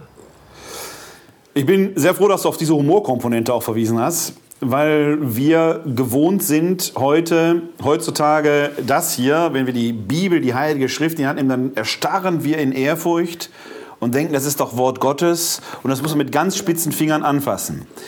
Dass Gott natürlich, wie das Zweite Vatikanische Konzil es sagt, mit menschlichen Worten nach Menschenart spricht, wird dann schnell übersehen. Humor gehört jetzt zur menschlichen Sprache dazu und wir haben das sehr oft in der Bibel, dass solche humorigen Komponenten dabei sind, die gerade in den Gleichnisreden natürlich auch eine besondere Rolle spielen, wo man darüber stolpert, wo man nochmal da ist. Dazu braucht man diese Kenntnis aber, die du hast. Aber das ist das eine. Das zweite ist, weil du vorhin nochmal darauf angespielt hast, dass man sehr schnell dabei ist, äh, der Mann, von dem hier die Rede ist, ist Gott. Auf diesen Irrtum könnte man verfallen, deswegen habe ich den Vers 15 am Anfang mitgelesen, wenn man, weil der Vers 15 nämlich die Vergleichsebene zieht. Es könnte ja heißen, mit Gott ist es wie mit einem Mann, der zu einem Festmahl einlädt. Aber genau das steht ja hier nicht, sondern die einleitende Rahmung heißt ja selig, wer im Reich, im Reich Gottes am Mahl teilnehmen darf. Das heißt, das Mahl und das Reich Gottes, das ist die Bezugsebene. Da könnte man immer noch drauf verfallen, der Mann ist Gott, weil es ist ja das Reich Gottes. Aber das ist, ist nicht das, was im Vordergrund steht, sondern ist genau das, was du zum Schluss gesagt hast. Es geht hier darum, wer gelangt in das Reich Gottes und auf welche Weise. Und offenkundig kann man das Reich Gottes sich nicht verdienen, wenn man die entscheidende Einladung verpasst, dann hat man ein Problem. Es gibt kein Recht, da hineinzukommen, sondern es gibt offenkundig eine grundständige Einladung, der folge ich oder folge ich nicht. Und dass du dann jetzt auch da auf diese, diese Dinge aus dem Alten Testament anspielst, dass hier quasi Kriegsdienst auf so einer Ebene äh, jetzt als Vergleichsebene geholt wird, macht die Sache natürlich noch pikanter für die originären Hörerinnen und Hörer damals. Genau, und jetzt kommen wir direkt zum nächsten Text bei Matthäus, wo dann genau spannend ist, diese Frage, wie gehe ich auf diese Einladung ein? Und was bedeutet diese Einladung? Das spitzt Matthäus extrem zu nochmal. Ja, und da spielt Kriegsdienst ja in einer ganz eigenen Weise auch nochmal eine Rolle. Wir hören jetzt die Version nach Matthäus. Wie gesagt, er schreibt äh, eher für eine judenchristlich orientierte Gemeinde. Sie werden manches wiedererkennen von dem, was wir gerade gehört haben, aber streng genommen in einer völlig neuen Diktion. Wir finden dieses Gleichnis bei Matthäus im 22. Kapitel, dort die Verse 1 bis 14. Jesus erzählte ihnen noch ein anderes Gleichnis. Mit dem Himmelreich ist es wie mit einem König, der die Hochzeit seines Sohnes vorbereitete. Er schickte seine Diener, um die eingeladenen Gäste zur Hochzeit rufen zu lassen. Sie aber wollten nicht kommen. Da schickte er noch einmal Diener und trug ihnen auf, sagt den Eingeladenen, mein Mahl ist fertig, die Ochsen und das Mastvieh sind geschlachtet, alles ist bereit, kommt zur Hochzeit. Sie aber kümmerten sich nicht darum, sondern der eine ging auf seinen Acker, der andere in seinen Laden. Wieder andere fielen über seine Diener her, misshandelten sie und brachten sie um. Da wurde der König zornig, er schickte sein Heer, ließ die Mörder töten und ihre Stadt in Schutt und Asche legen. Dann sagte er zu den Dienern, das Hochzeitsmahl ist vorbereitet, aber die Gäste waren es nicht wert, eingeladen zu werden. Geht also hinaus auf die Straßen und ladet alle, die ihr trefft, zur Hochzeit ein. Die Diener gingen auf die Straßen hinaus und holten alle zusammen, die sie trafen, böse und gute, und der Festsaal füllte sich mit Gästen. Als sie sich gesetzt hatten und der König eintrat, um sich die Gäste anzusehen, bemerkte er unter ihnen einen Mann, der kein Hochzeitsgewand anhatte. Er sagte zu ihm, mein Freund, wie konntest du hier ohne Hochzeitsgewand erscheinen? Darauf wusste der Mann nichts zu sagen. Da befahl der König seinen Dienern, bindet ihm Hände und Füße und werft ihn hinaus in die äußerste Finsternis. Dort wird er heulen und mit den Zähnen knirschen, denn viele sind gerufen, aber nur wenige auserwählt. Jetzt meine Frage in Ihre Runde, welches Gleichnis ist das Erstkommunion-Gleichnis? Matthäus oder Lukas? Matthäus mit Sicherheit. Nein, natürlich Lukas, weil bei Lukas dieses alle sind eingeladen viel stärker im Vordergrund steht, auch wenn es nicht ohne Klippen ist, wie wir es gerade gehört haben. Ne? Aber Matthäus eignet sich so überhaupt nicht zu, äh, zum Erstkommenden Gleichnis, wegen dieses großen, nicht nur wegen dieses großen Stolpersteins, in der so ab Vers 11 äh, auftritt, wo dieser einzelne Mensch so in den Vordergrund gerückt wird, sondern weil die Sprache natürlich in sich auch sehr drastisch ist die äh, Eingeladenen, die die Diener sogar töten lassen. Ja, eine fast absurde Situation. Man bekommt eine Einladung zu einem Hochzeitsmahl und man bringt die, man bringt die Boten um. Das ist ja fast gar nicht vorstellbar. Aber man merkt natürlich, hier geht es um eine drastische Überspitzung, eine Anspielung auch auf äh, die, die vorgängigen Traditionen, wie mit den Propheten umgegangen ist. Jetzt geht es um die Hochzeit des Sohnes und auch da ist das Störrische, die störrischen Vornehmen äh, begreifen es wieder nicht, worum es geht. Der König führt sogar Krieg schickt seine, schickt seine Soldaten aus, um die Mörder handhaft zu machen, findet also eine Bestrafungsaktion statt. Alles im Umfeld eigentlich eines freudigen Ereignisses einer Hochzeit. Also eine sehr drastische Situation, wenn Sie dieses Gleichnis auf den Erstkommen vorlesen, da geht aber die Stimmung ab. Das kann ich Ihnen sagen. Das passt vorne und hinten nicht. Da ist dann überall Heulen und Zähneknirschen. Überall Heulen und Zähneknirschen, aber sofort. Da wirst du vielleicht gleich noch reingehen, weil da sicher eine ganze Reihe von alttestamentlichen Bezügen ist, die überlasse ich dir. Was äh, für, für mich jetzt an dieser Stelle äh, äh, natürlich ganz eklatant ist, nachdem sich dann endlich, und der, der, Impetus, den wir schon von Lukas kennen, die ursprünglich eingeladenen folgen der Einladung nicht, findet sogar eine Bestrafungsaktion statt.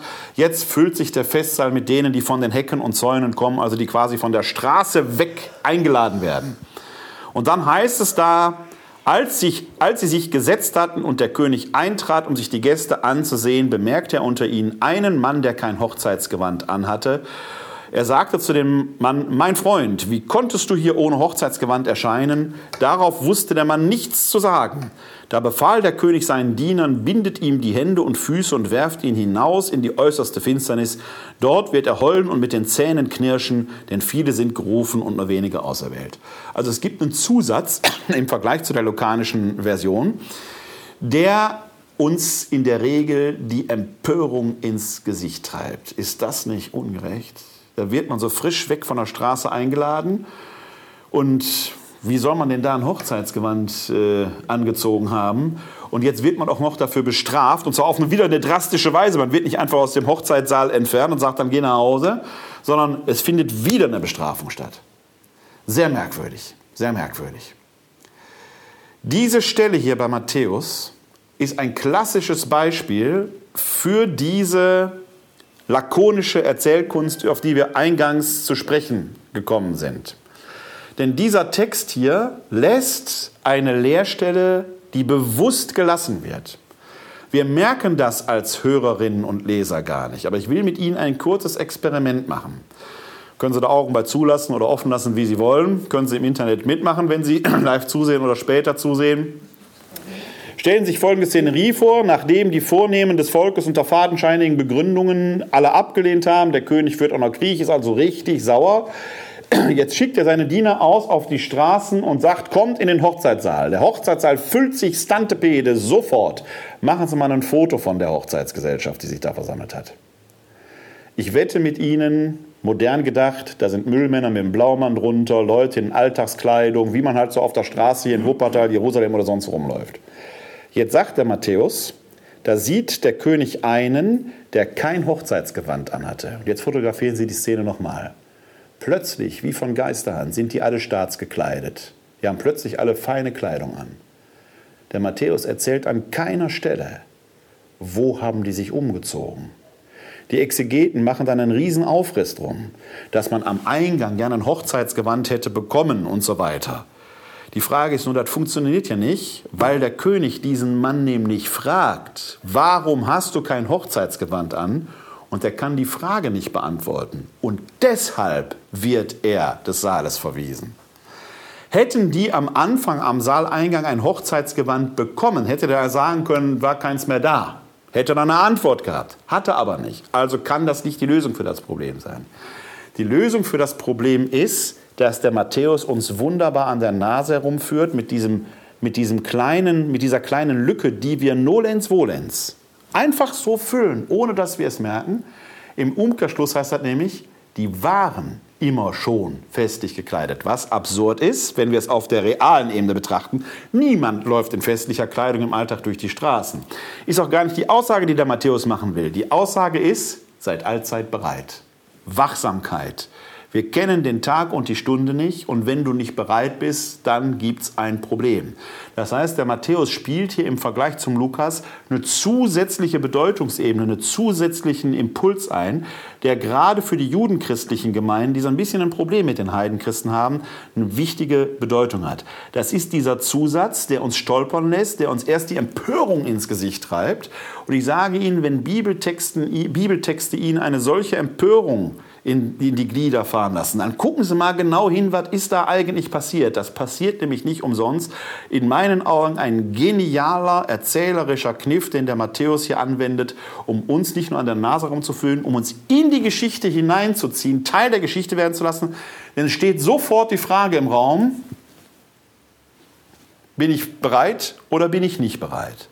Ist also der Impuls, der hier bei Matthäus dazukommt. Aber der hat natürlich noch viele andere Elemente, die aus alttestamentlicher Sicht sicherlich noch mal eine Erhellung bedürfen. Wir bleiben aber trotzdem kurz im Neuen Testament. Ich habe nämlich eine Frage an dich. Äh, wir haben jetzt das Schöne, du hast die alte Übersetzung, ich habe die neue Übersetzung hier. Äh, in Vers 12, nach der Frage, was steht da?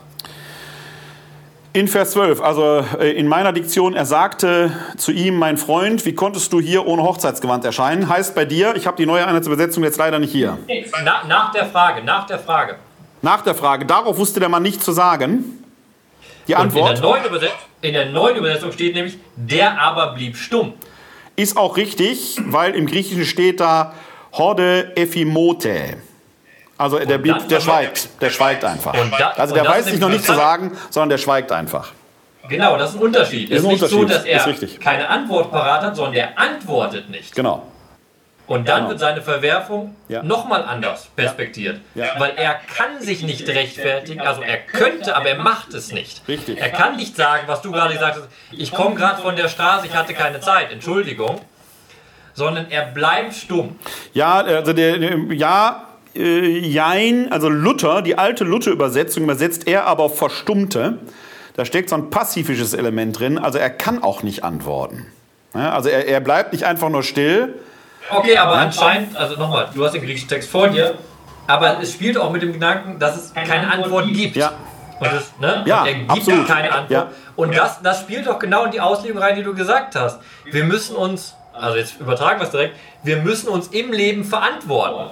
Ja. Wir müssen Antworten geben, sagen, wir sind berufen im Leben, aber werden wir dem gerecht? Werden wir dieser Berufung gerecht? Antworten wir dieser Berufung, Christ zu sein im täglichen Leben? Ja oder nein? Oder verstummen wir?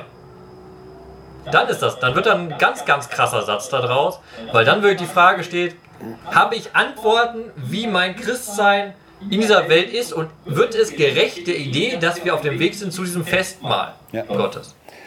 Also die, die Matthäus-Version ist in vielerlei Hinsicht wesentlich drastischer als die Lukas-Version. Vielleicht gerade mit dem Impetus, dass sie auch an eine judenchristliche Gemeinde geschrieben ist, weil sie diesen Aspekt der Bereitschaft und der Rechtfertigung, Rechtfertigung nicht in dem theologischen Sinn verstanden, sondern des, des Rechenschaft-Ablegens, ne, des Bereitseins viel stärker intendiert, als wir das vorhin in der Lukas-Version hatten.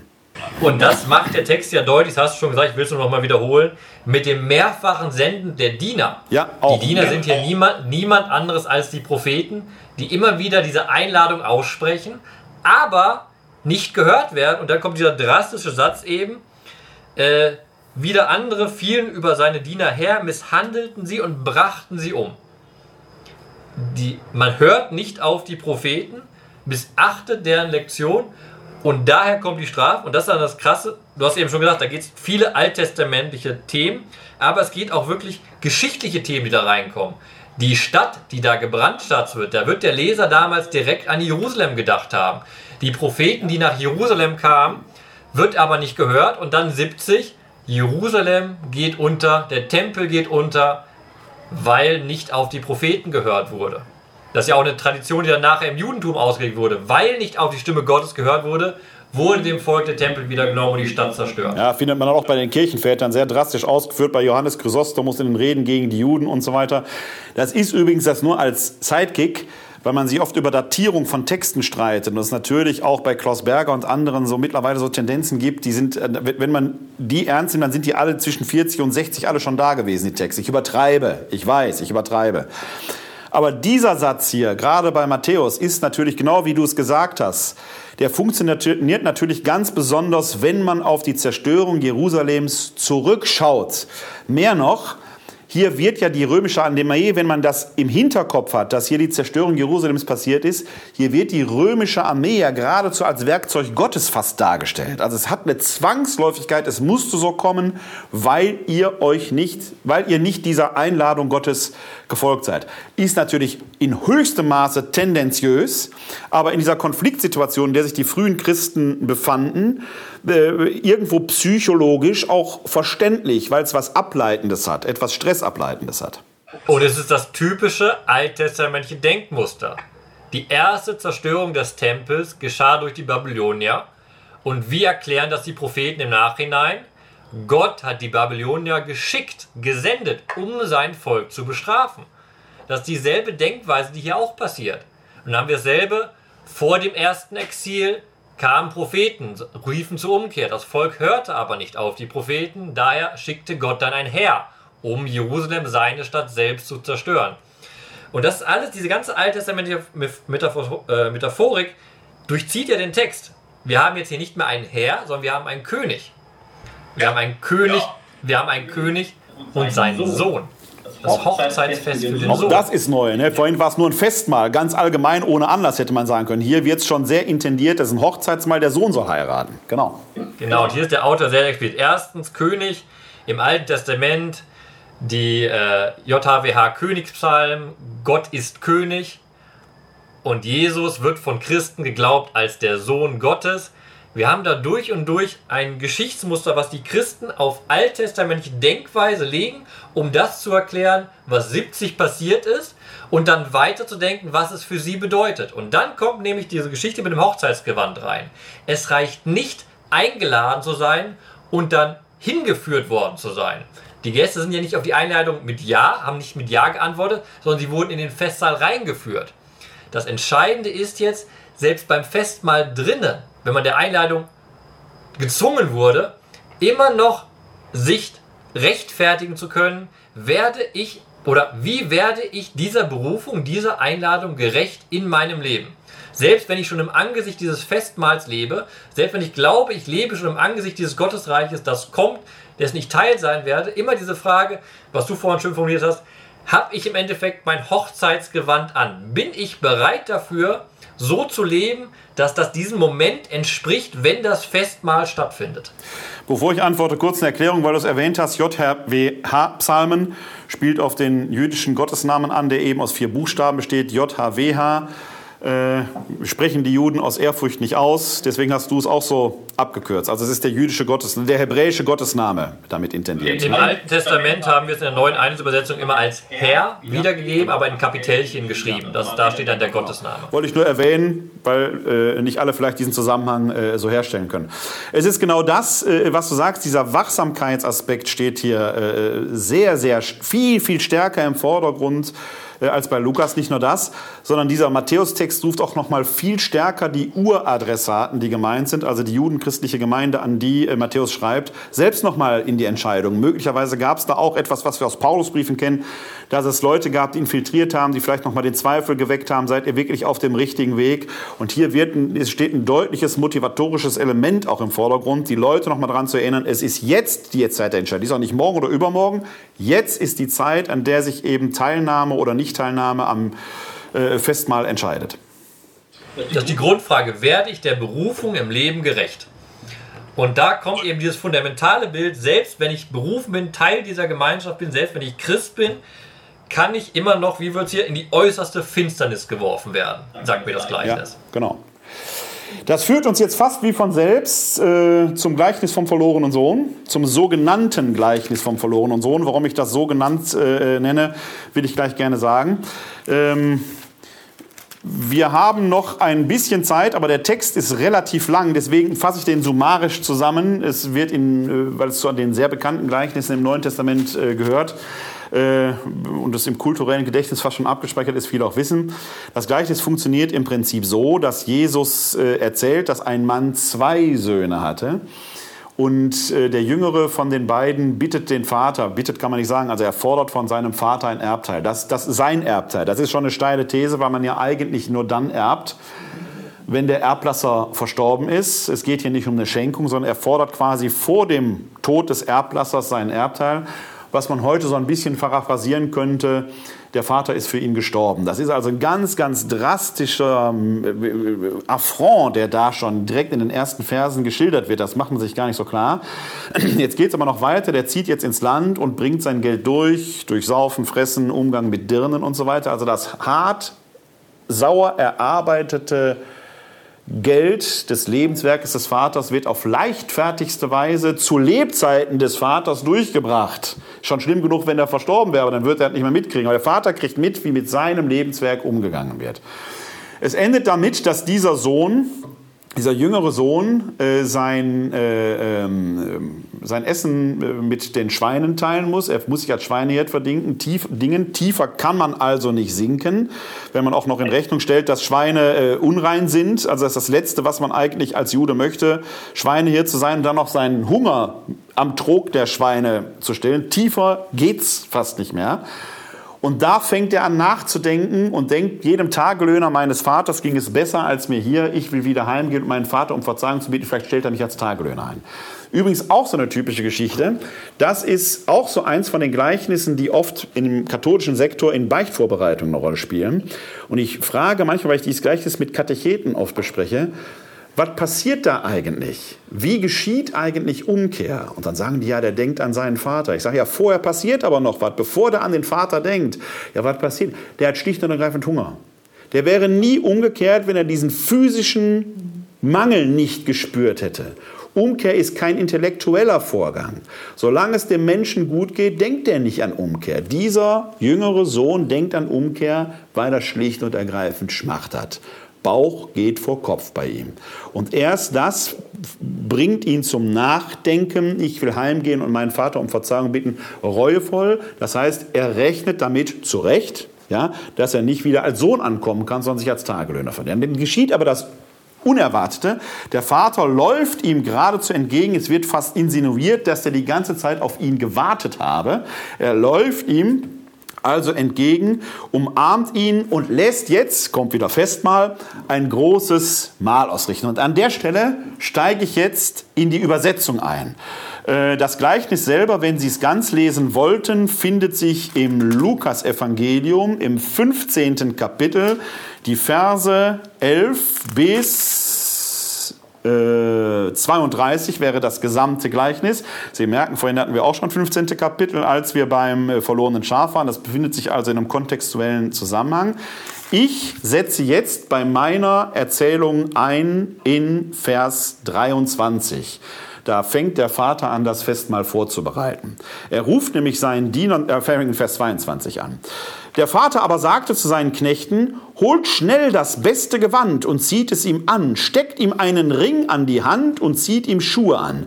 Bringt das Mastkalb her und schlachtet es. Wir wollen essen und fröhlich sein. Denn mein Sohn war tot und lebt wieder, er war verloren und ist wiedergefunden worden. Und sie begannen ein fröhliches Fest zu feiern. Kurze Zäsur. Der Text wird hier schnell. Kurze Sätze, prägnant. Man merkt, die Freude ist überströmend. Man hält sich nicht lang mit, mit irgendwelchen Petitessen auf. Der Sohn wird nicht nur als Tagelöhner nicht eingestellt, nein, er wird nicht nur als Sohn wieder eingesetzt, es wird geradezu überhöht. Also das verlorene Schaf ist wieder da, riesengroße Freude und es wird eine Riesenfete gefeiert. Und der Text macht das richtig schnell. Man spürt die Freude aus dem Text heraus, wenn man ihn liest oder hört. Jetzt geht es aber weiter. Sein älterer Sohn war unterdessen auf dem Feld. Als er heimging und in die Nähe des Hauses kam, hörte er Musik und Tanz. Da rief er einen der Knechte und fragte, was das bedeuten solle. Der Knecht antwortete, dein Bruder ist gekommen und dein Vater hat das Mastkalb schlachten lassen, weil er ihn heil und gesund wiederbekommen hat. Da wurde er zornig und wollte nicht hineingehen. Sein Vater aber kam heraus und redete ihm gut zu. Doch er erwiderte dem Vater, so viele Jahre schon diene ich dir und nie habe ich gegen deinen Willen gehandelt. Mir aber hast du nie auch nur einen Ziegenbock geschenkt, damit ich mit meinen Freunden ein Fest feiern konnte. Kaum aber ist der hier gekommen, dein Sohn, der dein Vermögen mit Dirnen durchgebracht hat, da hast du für ihn das Mastkalb geschlachtet. Der Vater antwortete ihm, Mein Kind, du bist immer bei mir, und alles, was mein ist, ist auch dein. Aber jetzt müssen wir uns doch freuen und ein Fest feiern, denn dein Bruder war tot und lebt wieder, er war verloren und ist wiedergefunden worden. Man kann über dieses Gleichnis sehr lange Disputation führen. Ist es das Gleichnis vom verlorenen Sohn oder das Gleichnis vom barmherzigen Vater? Ganz ehrlich, es ist beides. Es kommt daraus an, aus welcher Perspektive man das betrachtet. Auch das, was wir vorhin schon beim verlorenen Schaf hatten, es gibt keine Eindimensionalität in den Gleichnissen. Die sind mehrdimensional und je nachdem, aus welcher Perspektive man es betrachtet, tritt der eine oder der andere Aspekt in den Vordergrund. Das Interessante an diesem Gleichnis ist nur, ähnlich wie wir es vorhin bei Matthäus hatten, es, das Gleichnis ist nicht einfach zum Ende, der ist wiedergefunden worden, Riesenfete. Es gibt jetzt einen Zusatz, der fast wie angehängt wird, wirkt, der aber das entscheidende jetzt, das entscheidende Moment beinhaltet, der dann zur Aufforderung auch an uns als Hörer und Leserinnen wird an der Stelle.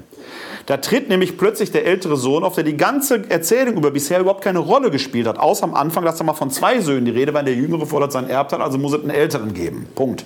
Der tritt jetzt plötzlich auf, der weiß von nichts, der kommt vom Feld und kriegt jetzt mit, da ist irgendwie was los, was er nicht mitgekriegt hat. Und er kriegt mit, der Jüngere ist da und jetzt wird ein Riesenfest gefeiert. Hand aufs Herz. Kann man seinen Zorn nicht verstehen?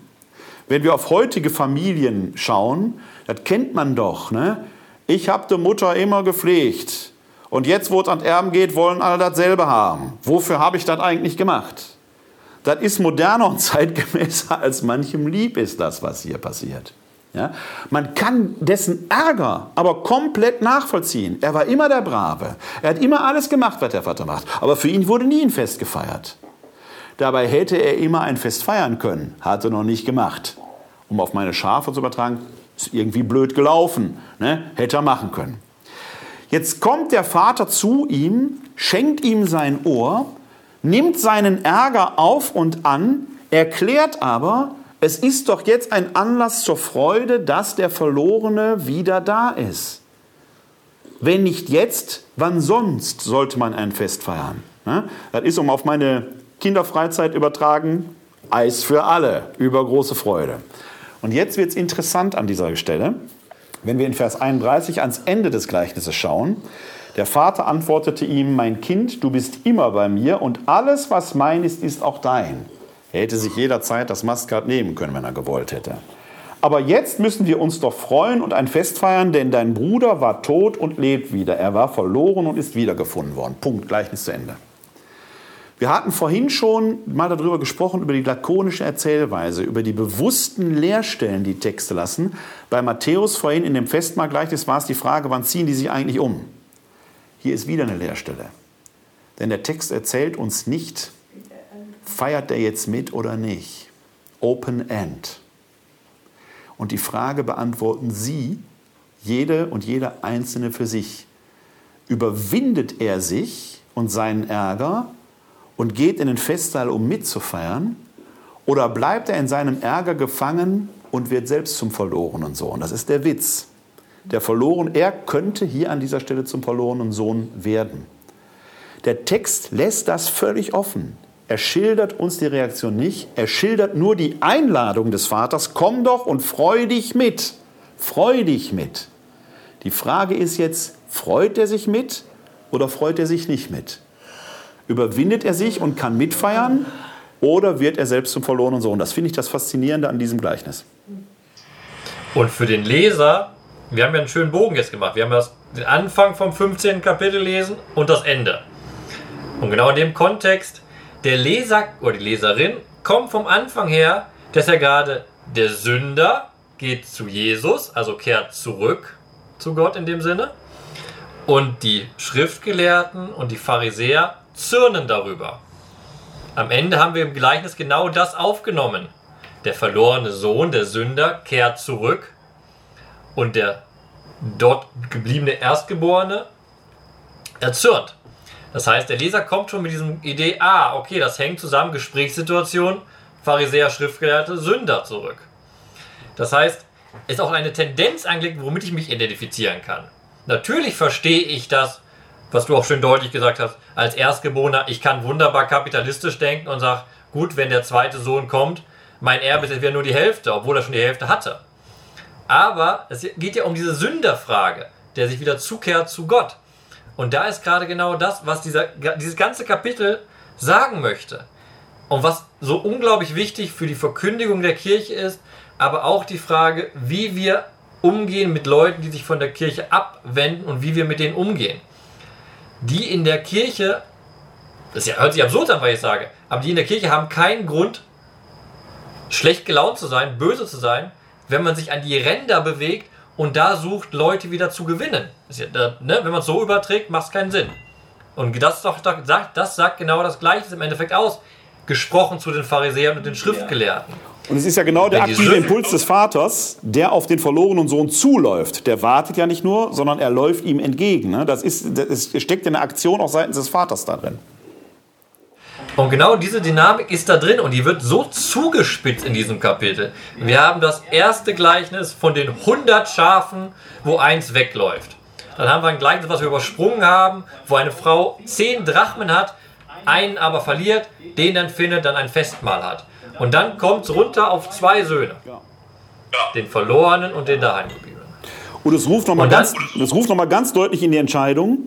Und wenn man diesen lakonischen Schluss nimmt, und wir sind ja immer noch in der Erzählsituation, dass da die Pharisäer und Schriftgelehrten sind, die sich darüber ärgern, dass Jesus mit den Zöllnern und Sündern zusammen ist, dann wird hier genau letzten Endes diese Entscheidungssituation für die Uradressaten, Zöll, äh, Schriftgelehrte und Pharisäer aufgerufen. Entscheidet ihr jetzt, wohin ihr gehören wollt.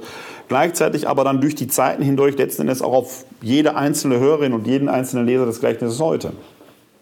Absolut, das ist genau diese Ebene, was ich am Anfang ja gesagt hatte.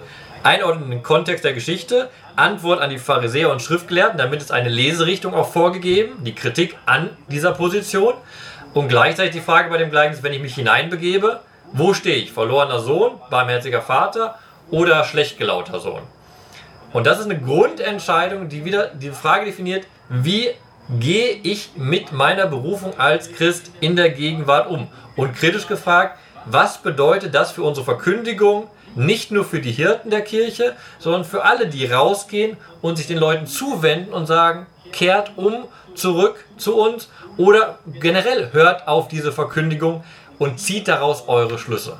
Ja, und gleichzeitig aber so ein Freiheitsimpuls, denn man lässt den jüngeren Sohn ja auch erstmal vorwurfsfrei ziehen und es werden ihm nie Vorwürfe gemacht. Der Einzige, der Vorwürfe macht, ist der ältere Sohn, der sich auf der scheinbar sicheren Seite des sicheren Hortes wähnt und genau darin selbst verloren zu gehen droht. Das ist ja, das ist ja auch nochmal diese Pointe, die hier drin steht, die überraschende Pointe, die zur Herausforderung wird, die eigentlich jeden, der denkt, ich bin doch ein frommer Mann was, oder eine fromme Frau, was soll mir passieren, eigentlich auch schon wieder in die Empörung treiben muss. Ja, aber ganz krass gesagt, Barmherzigkeit ist kein Standpunkt, sondern eine Bewegung ja, zu jemandem. Absolut. Darum geht's. Und das Barmherzigkeit ist eine Grundkonstante dessen, was wir als Kern unseres christlichen Glaubens bezeichnen. Es gehört zum Gottesnamen, zum Gottesbild. Er ist der Barmherzige. Äh, die Nacht ist zwar noch nicht vorgedrungen, wobei bei dir in Jerusalem schon weiter als bei uns hier. Weiter als bei dir. Äh, wenn ich hier rausschaue, äh, mittlerweile könnte man keinen weißen von einem schwarzen Faden mehr unterscheiden, aber es ist noch so ein bisschen Restlicht hier äh, sichtbar. Ähm, wir äh, haben intensiv diskutiert, auch sehr lebendig diskutiert. Äh, ich denke, es ist für Sie auch deutlich geworden, welches Potenzial in den Gleichnissen drinsteckt. Die sind gar nicht so eindimensional, wie man da denkt. Beim näheren Hinschauen merkt man schon, dass da einiges äh, auch noch los ist und man auch da noch vieles Neue entdecken kann. Wir wollen aber äh, unseren Abend nicht beschließen, ohne wenigstens einen ganz, ganz kurzen, einen ganz kurzen Blick auf ein sehr berühmtes Gleichnis zu werfen, das wir im Markus-Evangelium finden. Ist allein deshalb, weil wir den Markus heute noch gar nicht hatten. Das ist das berühmte Gleichnis vom Sämann. Das finden wir im vierten Kapitel bei Markus in den Versen 1 bis 8. Wir werden uns jetzt nur dieses Gleichnis anschauen. Dieses Gleichnis hat es insofern in sich, als dass die Jünger nach dem, was ich gleich vorgelesen habe, fragen werden, wir verstehen den Sinn. Was, was, was, soll das? Was erzählst du uns da? Eine Frage, die man ja auch heute noch stellen kann, was meint Jesus damit? Das ist die Frage aller Fragen, was meint Jesus? Und dann liefert Jesus die ganz klassische Deutung, dass der Same ist das Wort Gottes und bei den einen bringt es Frucht, bei den anderen nicht. Das ist eine sogenannte Allegorese, die danach geliefert wird, die nicht, wahrscheinlich nicht Bestandteil der urjesuanischen Verkündigung ist. Da geht es nur um dieses Gleichnis an sich. Und das hören wir uns an und dann vielleicht noch ein, zwei, drei kurze Gedanken von dir oder von mir dazu. Und dann äh, werden wir sie dann mit diesem Gleichnis auch in den Abend entlassen. Vierte Kapitel, Markus Evangelium, Verse 1 bis 8. Ein andermal lehrte er wieder am Ufer des Sees und sehr viele Menschen versammelten sich um ihn. Er stieg deshalb in ein Boot auf dem See und setzte sich. Die Leute aber standen am Ufer. Und er sprach lange zu ihnen und lehrte sie in Form von Gleichnissen. Bei dieser Belehrung sagte er zu ihnen, Hört, ein Sämann ging aufs Feld, um zu säen. Als er säte, fiel ein Teil der Körner auf den Weg und die Vögel kamen und fraßen sie. Ein anderer Teil fiel auf felsigen Boden, wo es nur wenig Erde gab und ging sofort auf, weil das Erdreich nicht tief war. Als aber die Sonne hochstieg, wurde die Saat versenkt und verdorrte, weil sie keine Wurzeln hatte. Wieder ein anderer Teil fiel in die Dornen und die Dornen wuchsen und erstickten die Saat und sie brachte keine Frucht. Ein anderer Teil schließlich fiel auf guten Boden und brachte Frucht. Die Saat ging auf und wuchs empor und trug dreißigfach, ja sechzigfach und hundertfach. Und Jesus sprach, wer Ohren hat zum Hören, der höre. Dieses Gleichnis ist eins der Leitbilder für unsere katholische Citykirche Wuppertal. Als ich das Konzept 2003 geschrieben habe, spielt dieses Gleichnis eine ganz wichtige Rolle. Warum? Es fängt mit Hören an und hört mit Hören auf. Bevor wir Leute in die Kirche führen, zur Eucharistie, zum Abendmahl, wo auch immer, der, fängt das alles mit Hören an. Herr Paulus sagt im Römerbrief, der Glaube kommt vom Hören. Wir müssen als Verkünderinnen und Verkünder auf die Welt hören, damit wir den richtigen Ton treffen. Wenn wir Gleichnis erzählen wollen, müssen wir die Sprache auch der Welt sprechen, sonst werden unsere Gleichnisse nicht funktionieren. Gleichzeitig geht auch der Impuls hört nach draußen, denn eine Kommunikation, ein Dialog kommt nie zustande, wenn einer immer nur der Hörende ist. Wenn wir gehört haben, müssen wir verkünden, so wie die Welt es verstehen kann. Wenn wir verkünden, wird das passieren, was hier in dem Gleichnis passiert. Wir sollen uns nicht fokussieren auf vermeintlich ertragreiche Gegenden, sondern wir sollen etwas machen, das ich als Effizienz der Verschwendung bezeichne. Denn dieser Sämann, der hier agiert, scheint doch völlig gaga zu sein. Der haut sein Zeug da raus und es geht überall hin. Da ist ganz viel Verschwendung drin. Warum geht er nicht hin wie heute ein guter deutscher Schrebergärtner, deutsche Schrebergärtnerin das machen würde? Alle 20 Zentimeter ein Loch, Samenkörnchen rein, schön zumachen, gießen. Schöne gerade Reihe, alles effizient gebraucht. Wenn er es so gemacht hätte, wäre der nie fertig geworden mit seinem Aussehen. Er wäre nicht fertig geworden. Er muss den Verlust des Verschwendeten in Kauf nehmen, um auf der anderen Seite überreiche Frucht zu generieren. Deswegen spreche ich von der Effizienz der Verschwendung. Was heißt das für heute? Wir leben gerade im Jahr 2019, gerade in diesen Monaten in der Zeit, wo wir als Kirche keine wachsende Kirche zu sein scheinen. Die Austrittszahlen sind hoch, die Zahl der Kindertaufen ist tendenziell eher rückläufig. Wir hier in Wuppertal haben gegen den Trend steigende Eintrittszahlen. Es scheint ein bisschen was mit unserer Arbeit, vielleicht auch mit unserer Arbeit hier, Till, äh, zu tun zu haben, dass Menschen dann doch wieder hier glauben, andocken zu können. Aber generell ist, war die Lage der Kirche schon mal besser. Wenn wir davon ausgehen, dass die Bibel in einem Punkt recht hat, sind am Tage der Kreuzigung Jesu erstmal alle weggelaufen. Selbst die zwölf. Gut, der Lieblingsjünger, der unterm Kreuz stand, vielleicht eine Ausnahme, aber tendenziell hauen erstmal alle ab. Übrig bleiben, laut dem Zeugnis der Evangelien, drei Frauen und der Lieblingsjünger, der als erster mit am Grab ist. Und die erleben was, das ist die Keimzelle des Anfangs, aus der über 2000 Jahre hinweg eine weltumspannende Bewegung entsteht. Und wir müssen sagen, über die Konfessionsgrenzen hinweg, weltweit ist die Kirche heute auch noch eine wachsende. Vielleicht nicht hier in Deutschland, aber weltweit wächst die Kirche auch heute noch. Wir sollten also auch bei uns den Mut nicht aufgeben, sondern auf die wachsende, auf diese Wachsmacht des Samens des Wortes Gottes vertrauen. Wir müssen uns nur trauen, verschwenderisch damit umzugehen und es verschwenderisch in die Welt zu tragen zu den Menschen. Wenn es sein muss, auch in Form von Gleichnissen. Das ist das Mutmachende, was mir ich mit diesem Gleichnis immer verbinde. Und ich, einen letzten Punkt möchte ich noch hinzufügen. Ich stimme dir völlig zu. Verkündigung darf nicht kategorisiert werden. Darf, man darf nicht sagen in der Kirche, okay, junge Familien erreichen wir eh nicht, das machen wir nicht, wir suchen einzelne Gruppen. Nein, wir verkünden in die Welt hinaus und wo es hinfällt, fällt es hin, wo es gehört wird, wird es gehört, wo es nicht gehört wird, nicht.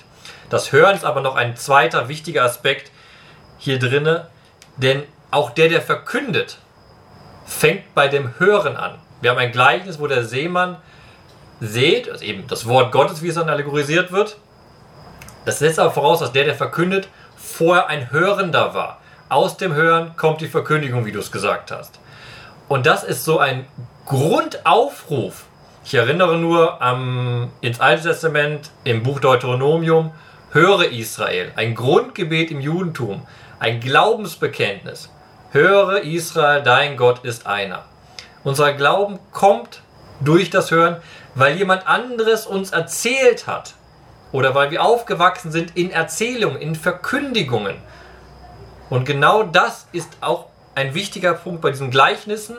Diese Gleichnisse möchten erzählt werden, sie möchten adaptiert werden, was du gemacht hast, sie möchten an die Person angepasst werden und sie möchten Worte werden, die irgendwie in der Welt verständlich machen, wer dieser Gott ist, in welcher Vollmacht Jesus gewirkt hat und welche Bedeutung das für das Leben der Menschen heute im Angesicht der Endzeit hat.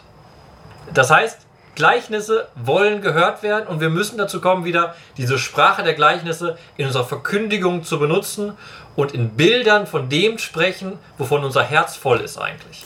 Wovon das Herz voll an ist, äh, will Gestalt annehmen in uns. Das sage ich immer, wenn man an das Johanneswort denkt und das Wort ist Fleisch geworden und hat unter uns gewohnt. Das will es heute noch genauso. Es kann es aber nur, wenn wir es in uns hineinlassen. Das ist der Folgen des Hörens. Das ist für mich übrigens nochmal der Anlass. Äh, wir diskutieren hier, wenn Sie sich das später auf Facebook oder äh, bei YouTube oder wo auch immer anschauen, wir diskutieren hier am 3. September 2019 im katholischen Stadthaus. Es ist der Tag, an dem Steiner seinen aktuellen DI-Verbum-Text veröffentlicht hat. Lerne Kirche. Da geht es übrigens auch ums Hören, dass äh, auch die Kirche manchmal eine Hörende sein muss, um äh, ähm, auf dem Weg voranzuschreiten. Lohnt sich also, den begleitend zu lesen. Wenn Sie also nach Hause kommen oder zu einem späteren Zeitpunkt, suchen Sie mal den 3. September 2019 raus. Da werden Sie den Text von Till Steiner finden. Lieber Till, ich danke dir für die interessante Diskussion. Wir haben zwar heute lauter neutestamentliche Texte gehabt, aber du hast alle Erwartungen, die ich an dich habe, erfüllt und das Alte Testament würdig auch zur Geltung gebracht als wichtige Hintergrundstrahlung. Darf man nie vergessen, ich lese immer wieder auch im Internet, das Neue, das Neue Testament ist das eigentliche und das Alte nicht. Das stimmt nicht. Man kann das Neue nicht ohne das Alte verstehen. Wir müssen immer nur freilich auch vorsichtig sein, äh, weil das Alte Testament in sich einen Wert hat und man darf es nicht einfach nur christlich verzwecken. Das ist aber ein Part, auf den du ja auch immer äh, hinweist. Aber äh, man kann das Neue ohne das Alte schon gar nicht verstehen, weil es eben auch ein wichtiges Interpretament ist. Das ist ja auch heute noch mal deutlich geworden.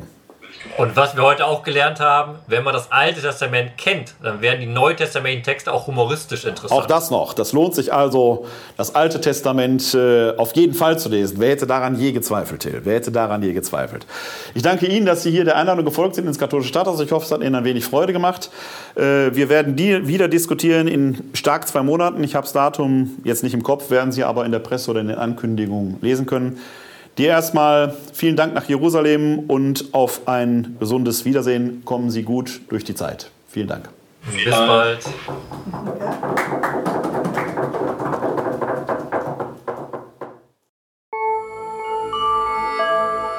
www.d-verbum.de